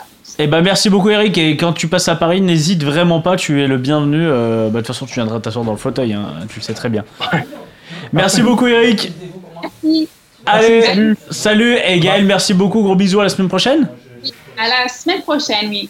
Bisous, bisous. Allez, cœur, cœur, cœur, gros bisous, merci beaucoup. Allez, c'est parti. Salut Eric. C'est parti maintenant pour euh, maintenant c'est la grosse déconnade. Vous allez, euh, il faut revenir sur terre. Je sais que vous euh, c'était le petit moment détente. Euh, François Arnaud maintenant c'est le moment où on déconne plus puisque c'est la partie technique. Voilà là. Attention là. Donc là, euh, Chichi est en train de régler. C'est bon? On est parti Chichi, c'est toi qui prends les commandes. C'est parti. Alors, c'est parti. Donc, du coup, je me suis un peu adapté à nos deux invités. J'ai pris une main de MTT. Non, non, je parlais pas en niveau. Je parlais, j'ai pris une main de MTT, du coup, un peu plus pour, euh, pour Arnaud. Et une main de Cash Game Live, du coup, un peu plus pour euh, François. Ok, ça vous va? Parfait. On commence par le MTT. On se met dans le bain tranquille. Ouais, ok. On est bien, on est en table finale euh, d'un double EPT. Ah ouais, on est bien, ouais. Et on va être chip leader avec, euh, avec 80 blindes. Oh, on est très très bien. On est plutôt pas mal. On est plutôt pas mal. Pour l'instant, c'est bien. Alors, on va être en small blind. Tout le monde va folder jusqu'à nous. Et on va ouvrir une paire de rois. On est toujours pas mal. Mm. On est toujours pas mal. Bon, je suppose que tout le monde open, la paire de rois. Les blindes, c'est 30 000, 60 000. Nous, on a 5 millions de tapis. Et la big blind, c'est Joe McKeon, qui est deuxième en stack. Il a 3 millions. Euh, à combien on open sur 30 000, 60 000 Ici. Bah, euh, Est-ce que d'ailleurs tout le monde open ou on peut limper? Non, je, franchement, enfin moi je, je suis. Non mais là c'est tellement facile parce que pression zéro, mais Ah ouais, pression zéro. une paire de rois, euh, une paire de rois quand on est certain d'avoir qu'un seul adversaire, c'est tentant de le déjouer. hein. Ivan Dera, il, il m'a pas relancé les as, il me les a juste collés. hein. Ouais, mais après, il était, au- il était en position, parce que vous êtes en heads up. C'est pas la même chose. Ouais, mais je- toute façon, à un contre un, qu'est-ce que tu veux? Tu veux qu'il le joue le coup? Franchement, c'est c'est- c'est pas écrit que je la relance la paire de rois. Tu peux, tu peux limper de temps en temps. Bah ouais. Ok. François, tu relances tout le temps ici? Hmm, Je, je pense que je vais limper 20% du temps et que je vais relancer le reste. Et non je, mais ouais, c'est ça, la majorité du temps tu relances, mais... je pense que j'open à 2.8, un truc comme ça. Ok. Ouais. Assez cher hors de pause. On open. Alors, euh, on va open, on va faire 160 000 sur 30 000, euh, 30 000 60 000. Et euh, la big blind va call. Donc, on va se retrouver au flop. Le flop vient, et forcément, on a une paire de rois. Vous devinez ce qui arrive au flop Un as, sinon As, c'est pas drôle. 7, 5, avec deux cœurs. L'as de cœur et le 5 de cœur. Si jamais vous oubliez derrière vous, il y a. Vous, avez, vous pouvez regarder derrière la main hein, Ah, il y a qui se déroule. Il y a un roi de cœur dans le, dans le match Non, là on n'a pas le roi de cœur. Donc c'est As 7 5 avec l'As et le 5 de cœur, on n'a pas le roi de cœur. Au milieu, il y a 370 000. Est-ce qu'on s'ébête ou est-ce qu'on check? Non, moi je bouge. Ok, tu, dans 370, tu ferais combien? Euh, En sizing, je suis pas champion du monde du tout, hein, mais je sais pas, je mettrais la moitié du pot quoi. Ok, ok. François, ici, tu s'ébêtes ou tu check? Je vais souvent se bête, quelque chose comme un quart ou un tiers. Ok. Un quart plutôt, je pense. Alors on va s'ébête, on va être à peu près à 40%, on va faire 150 000 dans 370 000. On va faire un sizing comme ça et on va se faire call par la big blind. Donc on va aller voir une turn. La turn, c'est le valet de trèfle. Donc qui n'apporte pas de backdoor flush draw, qui ne fait pas rentrer de flush draw. Ouais, ok. As 7 5 valet, toujours avec deux cœurs. On n'a pas le roi de cœur. Alors on a ces bêtes au flop. Est-ce qu'on deux barrels maintenant sur ce valet? Ou est-ce qu'on check? Le pot fait 670 000. Tu ferais quoi ici? Tu serais tenté de, de bet Arnaud non, non, ou de, checker? pas. Non, non, je check. Tu check? Alors dans quelle optique tu check? Tu, check- tu checkerais pour check call? Tu Mais je check parce que je suis pas en train, je suis chip lead euh, d'une TF que je joue pas le tournoi sur cette main et que euh, j'ai j'ai rien à gagner. Je vais pas représenter de la force au prétexte que je que je bête. Donc je non non je check. Ok. Tu ferais quoi François ici? Je vais souvent checker aussi, y a pas de... Ouais, je vais souvent checker, je pense. On part pour checker. On va partir pour checker. Et on a notre copain qui bête. Il fait 370 000 dans 670. Donc euh, un peu plus de mi-pot. Est-ce qu'on check call? Check raise éventuellement, même si ça Bah, servira à rien. là, euh, la seule manière de prendre la décision, c'est d'avoir un historique sur le joueur et de savoir comment ça s'est passé avant. Bah, on est contre un joueur, euh, on est contre un joueur agressif, bon. Donc euh, on sait qu'ici il a, des mains qui nous battent, mais il a également pas mal de bluffs quand même. Moi, ce que je me dis, c'est que s'il a pas bougé avec euh, deux cœurs et un as. euh.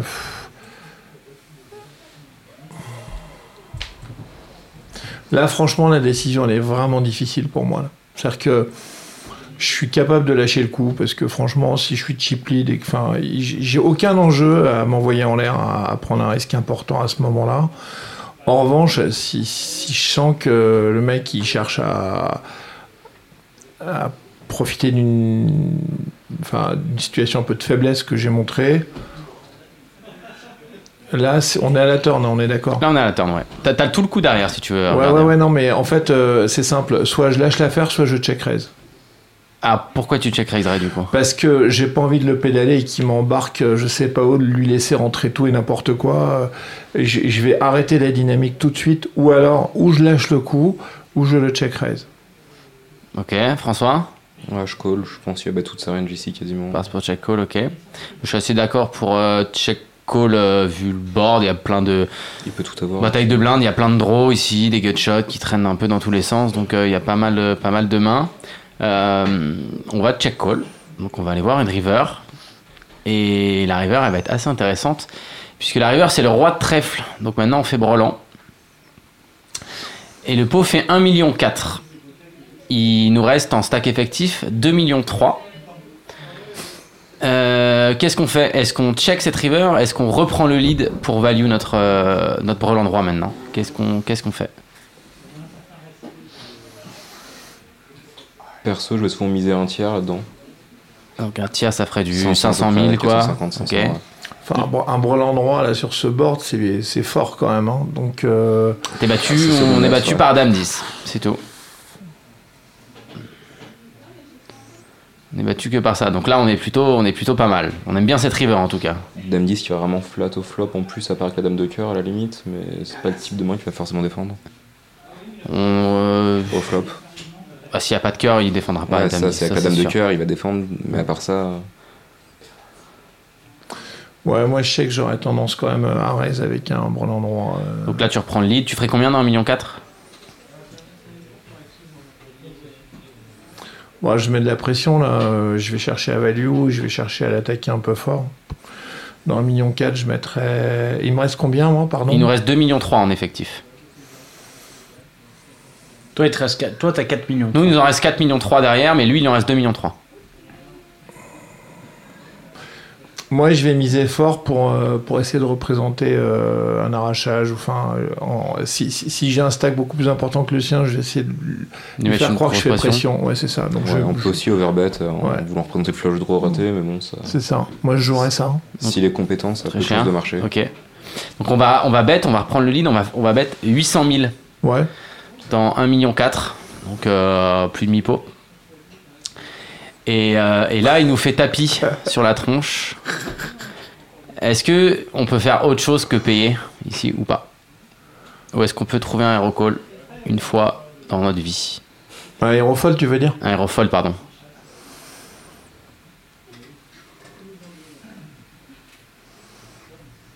Alors je répète le coup, on a juste open notre small blind pré-flop. On a c-bet au flop, il nous a payé. Turn, on a check call sur ce valet. Le flop, c'est quoi As 7 5, Ouais. on a c-bet, il nous a call. Le turn c'est un valet, on a check call. Et la river c'est un roi, on a bet et il fait tapis. Alors, à parler un petit peu d'ICM parce qu'on n'en a pas parlé dans cette main. euh, au niveau des stacks, si on regarde les autres tapis à la table, donc lui il avait 50 bébés au début du coup, donc il était deuxième en stack. À la table, il y a un mec qui a 12 blindes, un qui a 17 blindes. Hmm. Donc il y a deux short stacks. Ouais. Enfin, je sais pas, là, j'ai, je vais assumer, euh, je, vais assumer mon manque de technique. Mais On joue avec- pas notre tournoi, hein. si on call, on n'est pas bust. hein. Non, mais enfin, je vois pas, euh, je vois pas un cas où, euh, alors, je veux bien que le mec il ait eu dame 10, mais s'il a eu dame 10, il a chaté, tant mieux. Mais moi, évidemment que je paye. C'est, c'est impossible Tout de le pas temps, maximum 8 combos qui nous battent si on prend tous les cœurs qu'il peut avoir avec ses dames 10. Sachant qu'il a Euh, pas tous les cœurs, je suis Bah, d'accord Il les a pas tous, du coup, euh, non, c'est cool. euh, Ok. 100%. Alors on a tank toute notre vie. Euh, et on a fold à la river. Je, je comprends toujours pas moi pourquoi il a fold. mais- On a fold et euh, bah écoute, one time c'était un bon fold parce qu'il y avait dame 10 en face. Mais euh, on a fold. Moi aussi je comprends pas le Ouais. fold personnellement. Alors si, c'est juste s'il a l'historique du joueur et que le, le mec il a vraiment un niveau de jeu. euh, si les deux joueurs se connaissent bien, c'est envisageable, mais c'est la seule condition quoi. C'était assez, euh, j'étais assez sur le cul voilà en voyant cette main de, de, de la line euh, de de bet euh, fold surtout pour si peu et surtout sachant que tu joues pas ton tournoi Ouais, quoi. surtout, ça, euh, il a d'où il a dame cinq à 10 l'autre. rajouter, et D'où il a dame d'où 10. l'autre, Et il a dame 10 euh, l'autre. C'est ça, non mais il y a, euh, comment il, d'où il flotte dame Et 10 il a quel cœur du coup Il a un cœur Il a euh, dame 10 euh, Off, en plus. ouais, il a dame 10 off, il a dame 10 avec la dame de cœur, Ouais, c'est dame tout. de cœur, c'est ça, ouais. Ou les bluffs quoi, il a flop, ça, il y a flop, 4 euh, combos quoi. mais- C'est tout. Alors, on va passer du coup à la deuxième main. Là, on va passer en cash game. Cash game live, donc euh, ça va nous rappeler les. les... Et, Ouais. juste moralité, mon histoire de check raise à la turn n'était pas complètement débile. hein. Euh, si c'est pour fold avec alors, un bon endroit à la river. J'ai, sincèrement, j'aime pas du tout le check raise turn avec paire de roi. sincèrement, je trouve que je trouve qu'il y, a- pas trop d'intérêt parce qu'en fait, t'as, en fait, tu bats encore tous ces bluffs et tu feras jamais fold mieux que ta main, quoi, au final. Ouais. Donc tu tu tu, fais fold ses bluffs et tu, Et tu te fais payer par Et tu te fais payer par mieux, et en plus tu vas te retrouver encore dans un pot encore plus gros river hors de position. Il peut même te call certains draws encore et te mettre une pression énorme. Ça sent qu'il sera en position. Ouais, tu peux faire fold quelques as peut-être en fonction du profil du joueur, mais Compliqué en bataille de blindes. Ouais, c'est compliqué. Alors on se rappelle les belles, euh, les- la belle époque des high stakes poker. Donc là on va être dans la peau de Phil Helmut. On en parlait tout à l'heure, voilà, qui était apparemment un mec pas très sympa. Et on va être contre Tom Dwan. Ok. Donc là, la main commence. Il y a un open au cutoff de Eli Elezra. Il a 151 000 de tapis. Là, on parle en dollars, hein, c'est du cash game. Il ouvre à 1400 sur les blindes, 200, 400. Donc c'est l'open standard à la table. Ok, un peu plus de 3x. On est en 2000, euh, 2000 2002 là. On est 2000, en quoi, là. 2000. euh, ben non, il y a Tom Dwan à la table, il y a, euh, y a, y Gus 2000, Hansen, il y a c'est Bronson. 2011, il y a- 2011, quoi, Ouais, 2010, 2010, allez, 2009, 2010. Euh, donc il open à 1400, pardon. Nous, on est Helmut, on est au bouton. Euh, on sait pas ce qu'on va foutre, mais on va le faire quand même. On a 9-7 off. Euh, Qu'est-ce qu'on fait avec 9-7 off au bouton ici bah on fold. On fold, euh, d'accord. En 2018, on fold. Mais en 2010, qu'est-ce qu'on fait Arnaud 9-7 off au bouton ici. Et le cutoff a ouvert, c'est ça Exactement. Ezra qui a open euh, au cutoff. vra- c'est vraiment une question d'humeur. Que, Alors nous, au niveau du tapis, on a 164 000 dollars. Ouais. En blinde, on a Tom Dwan qui a 191 000 en small blind. Et on a euh, bon un mec qui est pas là, Phil Lack, euh, qui a 230 000 en big blind, mais qui joue jamais un coup. Donc ça Bah, 9 set off, euh, c'est vraiment c'est une question d'humeur et de, de savoir ce que tu as envie de faire. Parce que soit tu relances pour isoler, pour au moins jouer en position à 1 contre 1 en espérant que les deux autres foldent derrière. Ce qui est, à mon avis, avec une main comme ça, euh, le seul truc à peu. Enfin, je, je suis pas un joueur de cash game, moi. Donc, non mais enfin, quitte à la jouer, je suis d'accord avec toi, autant la 3 bêtes quoi. Ouais, c'est ça quoi. Après, quand t'as Douane tu en- représentes autre chose. Quand bon, t'as. Douane en SB qui aime beaucoup call for bet, je sais pas si le 3 bet est forcément la meilleure solution. Déjà quand t'as. Douane à gauche, Bah t'as pas envie. T'as pas, envie- t'as pas envie de jouer. déjà. Ouais, mais dans ces cas-là, tu fold alors. Enfin, Moi je suis d'accord, faut fold. Bah, moi, moi dans ce cas-là, la main se serait arrêtée là. Mais on ne va pas fold, on va 3 bêtes. On va 3 bêtes à 5400. Sur l'open à 1400. Effectivement, François a raison, euh, bah, Douane, euh, bah, il a envie de jouer. Donc lui, il va 4 bêtes à 16 100 dollars. Phil Lack va fold. Eli Elezra va fold. Maintenant, on se retrouve avec notre poubelle qu'on a 3 bêtes. Est-ce qu'on call et on a un énorme ego. On a un énorme ego. un et en énorme plus, on est contre Tom Dwan, contre encore plus d'égo. On a 9 set-off ici, on a 11 000 dollars à call pour aller voir un flop avec notre merde en position. Est-ce qu'on fold ou alors est-ce qu'on joue notre ego? Qu'est-ce qu'on fait? On va call pour se faire marcher dessus, marcher dessus au flop. Se call pour se faire marcher dessus Ouais. Arnaud, tu, tu peux coller ici de temps en temps ou pas? Est-ce que des fois t'as de l'ego? Est-ce que des fois t'as de l'ego? Non, c'est pas de l'ego, c'est l'envie de jouer ou de t'amuser ou c'est ou d'aller gambler. Enfin, tu vois, c'est tu. Si moi je suis capable de, je suis capable. Tu peux te de- chauffer un peu, ouais. Mais bien sûr, ouais, ouais. Bon bah chauffons-nous alors. Après, avec 9 set off, on n'est pas forcément en dessous le range de 4 bêtes de Dawn non plus. c'est ça qui est intéressant. On pas... Ouais, on est pas bien quand même. Alors, on va call. Et donc, on va aller voir un flop. Le flop arrive Dame 10, 7 avec deux carreaux. 10 et 7 de carreaux. Dame 10, 7 avec deux carreaux. On a une paire, c'est pas mal. Des fois, on est mieux que Tom Dwan, on a une paire. Le pot fait 34 300. C'est bien des dollars et pas des jetons. Hein. Euh, Dwan va check. Va check ce flop. On a bottom pair. Est-ce qu'on check back ou est-ce qu'on a un intérêt à miser notre main? Non, moi je check. Arnaud, tu check back? Euh, check back 100% aussi, mais Check back fait tout. tout à l'envers, je sais pas. On check back tout le temps. On check back, on check back tout le temps, on va check back, on va check back, on est filé le mouton, on sait jouer au poker, on a 11 bracelets, 12 bracelets, je sais plus. Euh, la turn est intéressante, c'est la doublette du 10. Va pas trop vite, euh, Percy, doucement. C'est la doublette du 10. Donc ça fait Dame 17, 10. C'est 10 de pique qui apporte pas de nouveau flush draw. Et là, on a Douane qui bête 27 000 dans 34 000. Donc il fait un bon bet quand même sur cette doublette du 10. Bah maintenant on a toujours notre paire, on a même deux paires. Qu'est-ce qu'on fait? Est-ce euh, est-ce qu'on doit call tout le temps notre set ici?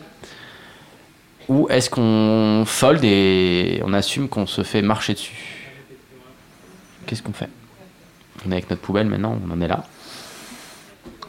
Moi je trouve ça un peu suspect, euh, son bet sur la doublette du 10.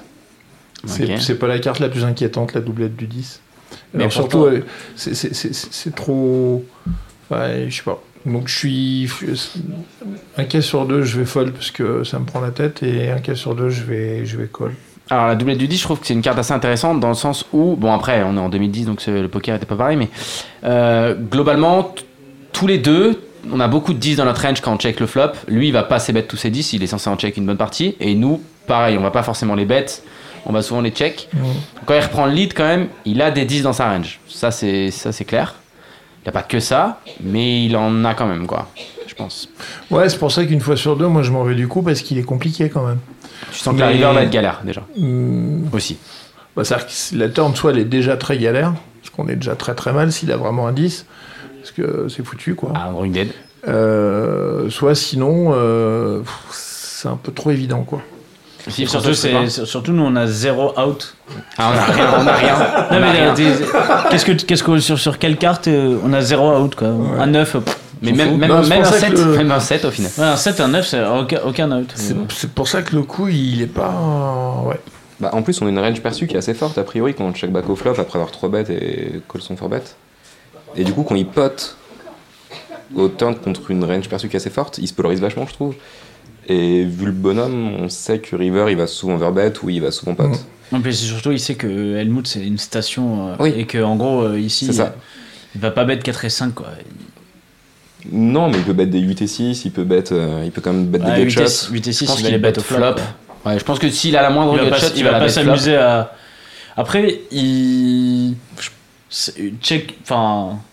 Dans les, dans les jeux d'aujourd'hui, check call 8 et 6, c'est pas mal parce que, en gros. euh, Genre, si turn ça vient un as par exemple, tu peux. Bah, Ça va check check et tu peux bet river et t'as souvent l'as. Surtout, Helmut est quand même capable de. S'il a vraiment rien au flop, il est capable par ego de bet en fait, ou au turn. Après, c'est du coup, possible. je pense qu'il peut lead, quand- enfin, je pense qu'il peut quand même l'impression euh, que- Mais par contre, j'ai l'impression qu'Helmut il check très vite quand des fois il a un, un peu de value. Ouais. Genre ici, s'il a genre une main comme Dame Valley, il va, il va souvent check. Après, au flop, tu vois, là on parlait des c etc. À l'époque, il n'y avait pas de petits c-bet de, de Oui, ça- petits ça- sizing ça- de cher, ça bet Ça de bêté énorme- énormément, enfin très cher du coup, et du coup, euh, je pense que ça s'est bêté beaucoup moins que, que, que maintenant où on a des petits sizing. Euh, on va call cette turn. Putain, on, va, marrant. on va aller voir une river. Alors la river, euh, bon, elle est bien parce que c'est une grosse blanque. C'est le 5 de pique, donc une carte qui change rien du tout. Donc je répète le board. Dame 10, 7, 10, 5 avec aucun flush draw qui est rentré. Nous on a 9, 7 sur ce board là. Le pot fait 89 500. Mais bientôt il va en faire un peu plus puisque bah forcément Tom Dunn va faire tapis. C'était prévu, hein, on le savait. Ah ouais. Donc maintenant on a 120 000 à payer euh, pour un pot bah, qui en fait 236 000. Est-ce qu'on met notre, euh, notre, euh, notre petit appartement euh, sur la table ou, euh, ou est-ce qu'on fold avec 9 T7 et on se dit bah, on aurait dû fold des préflops comme des cons Bah, As play, on paye de toute façon, on va pas payer. Est-ce qu'on- turn. est-ce on qu'on- paye pas de turn pour fold sur un 5 de pique On rigole ici, on se dit que tous les draws on miss. Mais Bon chance. Bonne chance aussi. Bonne chance. Dans tous les cas, on n'est pas censé être là quoi. Vraiment la pire main possible ever. Enfin, franchement, on peut pas avoir plus faible que bah, franchement, moi, quoi. là, là, on mérite de, là, on mérite de Ouais. payer et de perdre. Quoi. Ouais. C'est- Ouais, c'est ça. C'est vraiment, tu mérites là. T'as donné le bâton pour te faire battre du début à la fin. Mais en plus, on bloque rien du tout quoi, c'est génial. Enfin, Ah bah si, tu bloques euh, ces bluffs. Tu bloques Valet 9. Bloc à 9. Bloc à Tu 9. bloques ses bluffs, Et 8 c'est et parfait, 9. quoi. Et 8 et 9, t'es content. En fait, le mec a rien. Et, euh, Et en plus, euh, sa main fait chier. soit t'es persuadé qu'avec ton set, t'es vraiment loin devant lui, soit sinon, bah voilà, t'as as fait une donation, quoi. Belle donation quand même. Ouais. 160 000. Mais en plus, je vois, je vois pas quel range de call for bet il a qu'on peut battre là-dessus en fait. Il y a strictement rien. Bah, après, après, on sait que Douane peut avoir un peu tout en call 4 Bah, bet, As-3, mais quoi. Ouais, As-Roi ou, ou As-Valet, qu'il aurait joué comme ça. As-3, il, bet pattern quoi. As-Roi, il As-3, s'est bet ou Je pense qu'il bet enfin, souvent ces mains-là. As-Roi, il. Il a gutshot, deux over. Enfin, Mm. As-Roi, il douane, il s'est bet toujours J'ai là-dessus. du mal à avoir une main qui s'ébête pas, qui a pas, euh, à, à part une, éventuellement peut-être, je sais pas, une petite dame qui s'ébête pas, un 10 qui, qui s'ébête pas. Bah, après, est-ce qu'il est capable de faire ça, genre de, faire ça avec Valet Valet, tu vois, ça me paraît, je trouverais ça. ouais, mais qu'est-ce qu'on bat qui s'est bet pas quoi? Il y a strictement aucune main. Ah, on on bat on rien, on bat rien. Il y en a pas une. On bat rien. On bat rien. Donc, euh, bah ouais. Bah, du coup, Donc, on c'est call. compliqué. Du coup, on call ou on fold? Arnaud, tu Franchement, jettes la pièce? Ouais, c'est exactement ça, parce que t'as autant de raisons de call que de fold. Pour moi, enfin, euh, ce qui est donc pas une réponse. Euh, Non, mais soit, la, soit t'as la conviction qu'il il, il a rien et tu te le dis depuis le départ, c'est depuis la doublette du 10 où Ah bah. Helmut, c'est ce qu'il se dit. Hein. Depuis le départ, il se dit qu'il a rien. Mais lui, le problème, Bah. c'est qu'il avait rien aussi, quoi. Bon, bah, dans ces cas-là, euh, dans ces cas-là, avec ton set, si la doublette du 10, tu sais qu'il a fait un reste sur la doublette du 10 et que tu le trouves suspect, que ça continue et qu'il s'arrête pas, bah, tu. Évidemment, tu vas au bout de l'histoire et tu payes. On paye. François? Bah, Moi, t'en es pas là, mais bon, pour Helmut, tu payes et il te montre full avec les. tu te fais montrer full quoi. On va payer, on va payer. Bon, il va pas nous montrer full. Putain, on, va, on paye là? On paye. T'en as vraiment la pire main Ah, on paye, Ouais, on paye. Hein. On paye, et puis bien sûr, on annonce la phrase, tu sais, du genre si je gagne, je suis un génie, et si je perds, euh, je suis une énorme merde. Ok. Bah là, on est une, une énorme merde. on a perdu, il, Il a valé 10. il a valé 10. Valet Ouais, 10. ça. Valet 10, ouais, on a, on a perdu, voilà, et, et on est énervé. Tiens, par contre, c'est marrant hein, parce que, quand même, euh, c'est- à l'époque, un douane, il s'en bat les couilles. Hein. Call 4 bet, euh, Valet 10. Valet 10. Mais en fait, dès qu'elle mood raise, il s'en Valet 10 bat off, les j'imagine couilles, quoi. Non, c'était Valet 10 de cœur, je crois. Ouais, même. C'est Ah, mais en même temps, il se fait payer son call for bet par, Ah, par bah oui, set-off oui. quoi. Donc, c'est- non, mais c'est clair. C'est clair. C'est en value, value Jacky. C'est bon. Putain, mais tu m'étonnes qu'il ait gagné des fortunes, quoi. Putain, il- Le mec faisait nimp contre lui, il faisait nimp. Il avait une main, il faisait call tout le temps. ouais, ouais, tu comprends Non, mais c'est- pourquoi il a perdu. En fait, c'est aussi, c'est, le problème de rentrer avec une main comme 9 et 7 off, c'est que tu te racontes un film. C'est-à-dire que tu te racontes Ouais. qu'avec cette main-là, euh, tu vas tout casser. Et, et- Ah bah, il a bien tout cassé. Il a cassé le, PE il a cassé le PEL. et- et donc tu fais la connerie jusqu'au bout. C'est typiquement une, une construction mentale qui t'amène à faire la connerie jusqu'au bout. Quoi. Ah bah là, là de toute façon, Helmut, moi c'est toujours ce que j'ai pas trop rarement compris contre lui. C'est un mec qui a une expérience énorme, mais qui a un ego démesuré et qui est pas capable de le mettre dans sa poche. Et quand t'es joueur de poker, ton ego c'est un peu ton ennemi, souvent. Ouais, mais 12 bracelets, c'est ce que tu disais quand même. Ah ouais, Ça- bien sûr. Ouais, mais Mais ap- après, C'est euh, du cash game, ça. C'était voilà, là, en cash pareil. game, en cash game, il a, je pense qu'il est, il est loin d'être, il est ultra perdant, je pense. euh. Et même sur ses bracelets, c'était quand même une autre époque qui en a gagné la plupart. Et Bon, après, il en a gagné quand même. euh, assez il y a, récemment. il y a il quoi a 5, gagné 6, 5, 6 ans Il a gagné le main event des WSOP Europe déjà, putain. C'est un joueur qui exploite, en fait, qui exploite très bien les récréatifs. Ouais. Je pense que c'est vraiment ça. Et par contre, contre les joueurs qui ont de l'expérience, euh, qui, qui sont meilleurs que lui, juste par contre là, il, va se, fait, il se fait détruire, quoi. Mais euh, voilà, bon, cette main est assez intéressante au niveau de, de l'ego, voilà.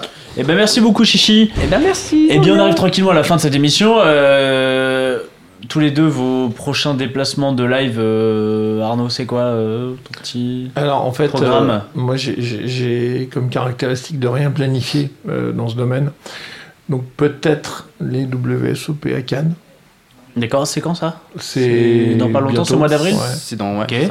Ouais, en fait, pour l'anecdote, c'est en même temps qu'un événement euh, professionnel important de mon métier. Donc, c'est d'un côté du casino, il y aura un salon avec plein d'agences de com événementielles, et de l'autre côté, il y aura euh, le Oh tournoi. merde, tu Ah, vas tu vas obligé obligé d'y aller. Ah, mais c'est ce que tu nous disais tout à l'heure. euh, mais d'accord. si, chérie, j'y vais pour le boulot. Ouais. Donc, ça pourrait se combiner bien comme ça. Voilà. Ok. Donc, euh, WSOP Cannes. François Strictement rien de prévu de mon côté au niveau poker. Pour Euh. Toi, tu vas donner des cours à des, des étudiants. C'est euh, ça, Tu faire leur as dit, ils t'écoutent euh, ce soir ou pas? Non, j'espère pas. Non. En tout cas, s'ils t'écoutent, euh, tu, voilà, demain, demain, un petit coucou euh, dans le dans le dans l'amphi. ouais. T'as cours demain? Euh, non, demain, je vais juste passer pour faire de la recherche, mais D'accord. pas de cours. Bah, va chercher. Voilà, j'espère que tu trouveras ce que tu cherches. Merci beaucoup à tous les deux. C'était euh, un véritable plaisir de vous avoir tous les deux ce soir. Bah, merci à vous. David, merci beaucoup à la technique. Euh, puis euh, normalement, vous le savez, hein, les fauteuils rouges, euh, hein, c'est un Arnaud, énorme réservoir pas- de chattes. Ne joue pas avant les WSOP Cannes, Arnaud. Voilà, donc, euh, donc euh, voilà, on, on sait qu'on entendra euh, parler de vous euh, dans les grands titres, c'est sûr, c'est une évidence. On a 10%. Merci. Merde, putain, moi j'ai pas. Merci. Ah, pas. Moi. Allez, merci beaucoup, à la semaine prochaine. Ciao tout le monde. Ciao tout le monde, Salut ciao. Les jeux d'argent et de hasard peuvent être dangereux. Perte d'argent, conflits familiaux, addiction. Jouez pour le plaisir et avec modération. Apprenez à fixer vos limites. Pour rappel, les jeux d'argent sont interdits aux moins de 18 ans. N'initiez pas vos enfants à des jeux réservés aux adultes. Si vous pensez avoir un problème avec le jeu, appelez le 09 74 75 13 13. Appel non surtaxé.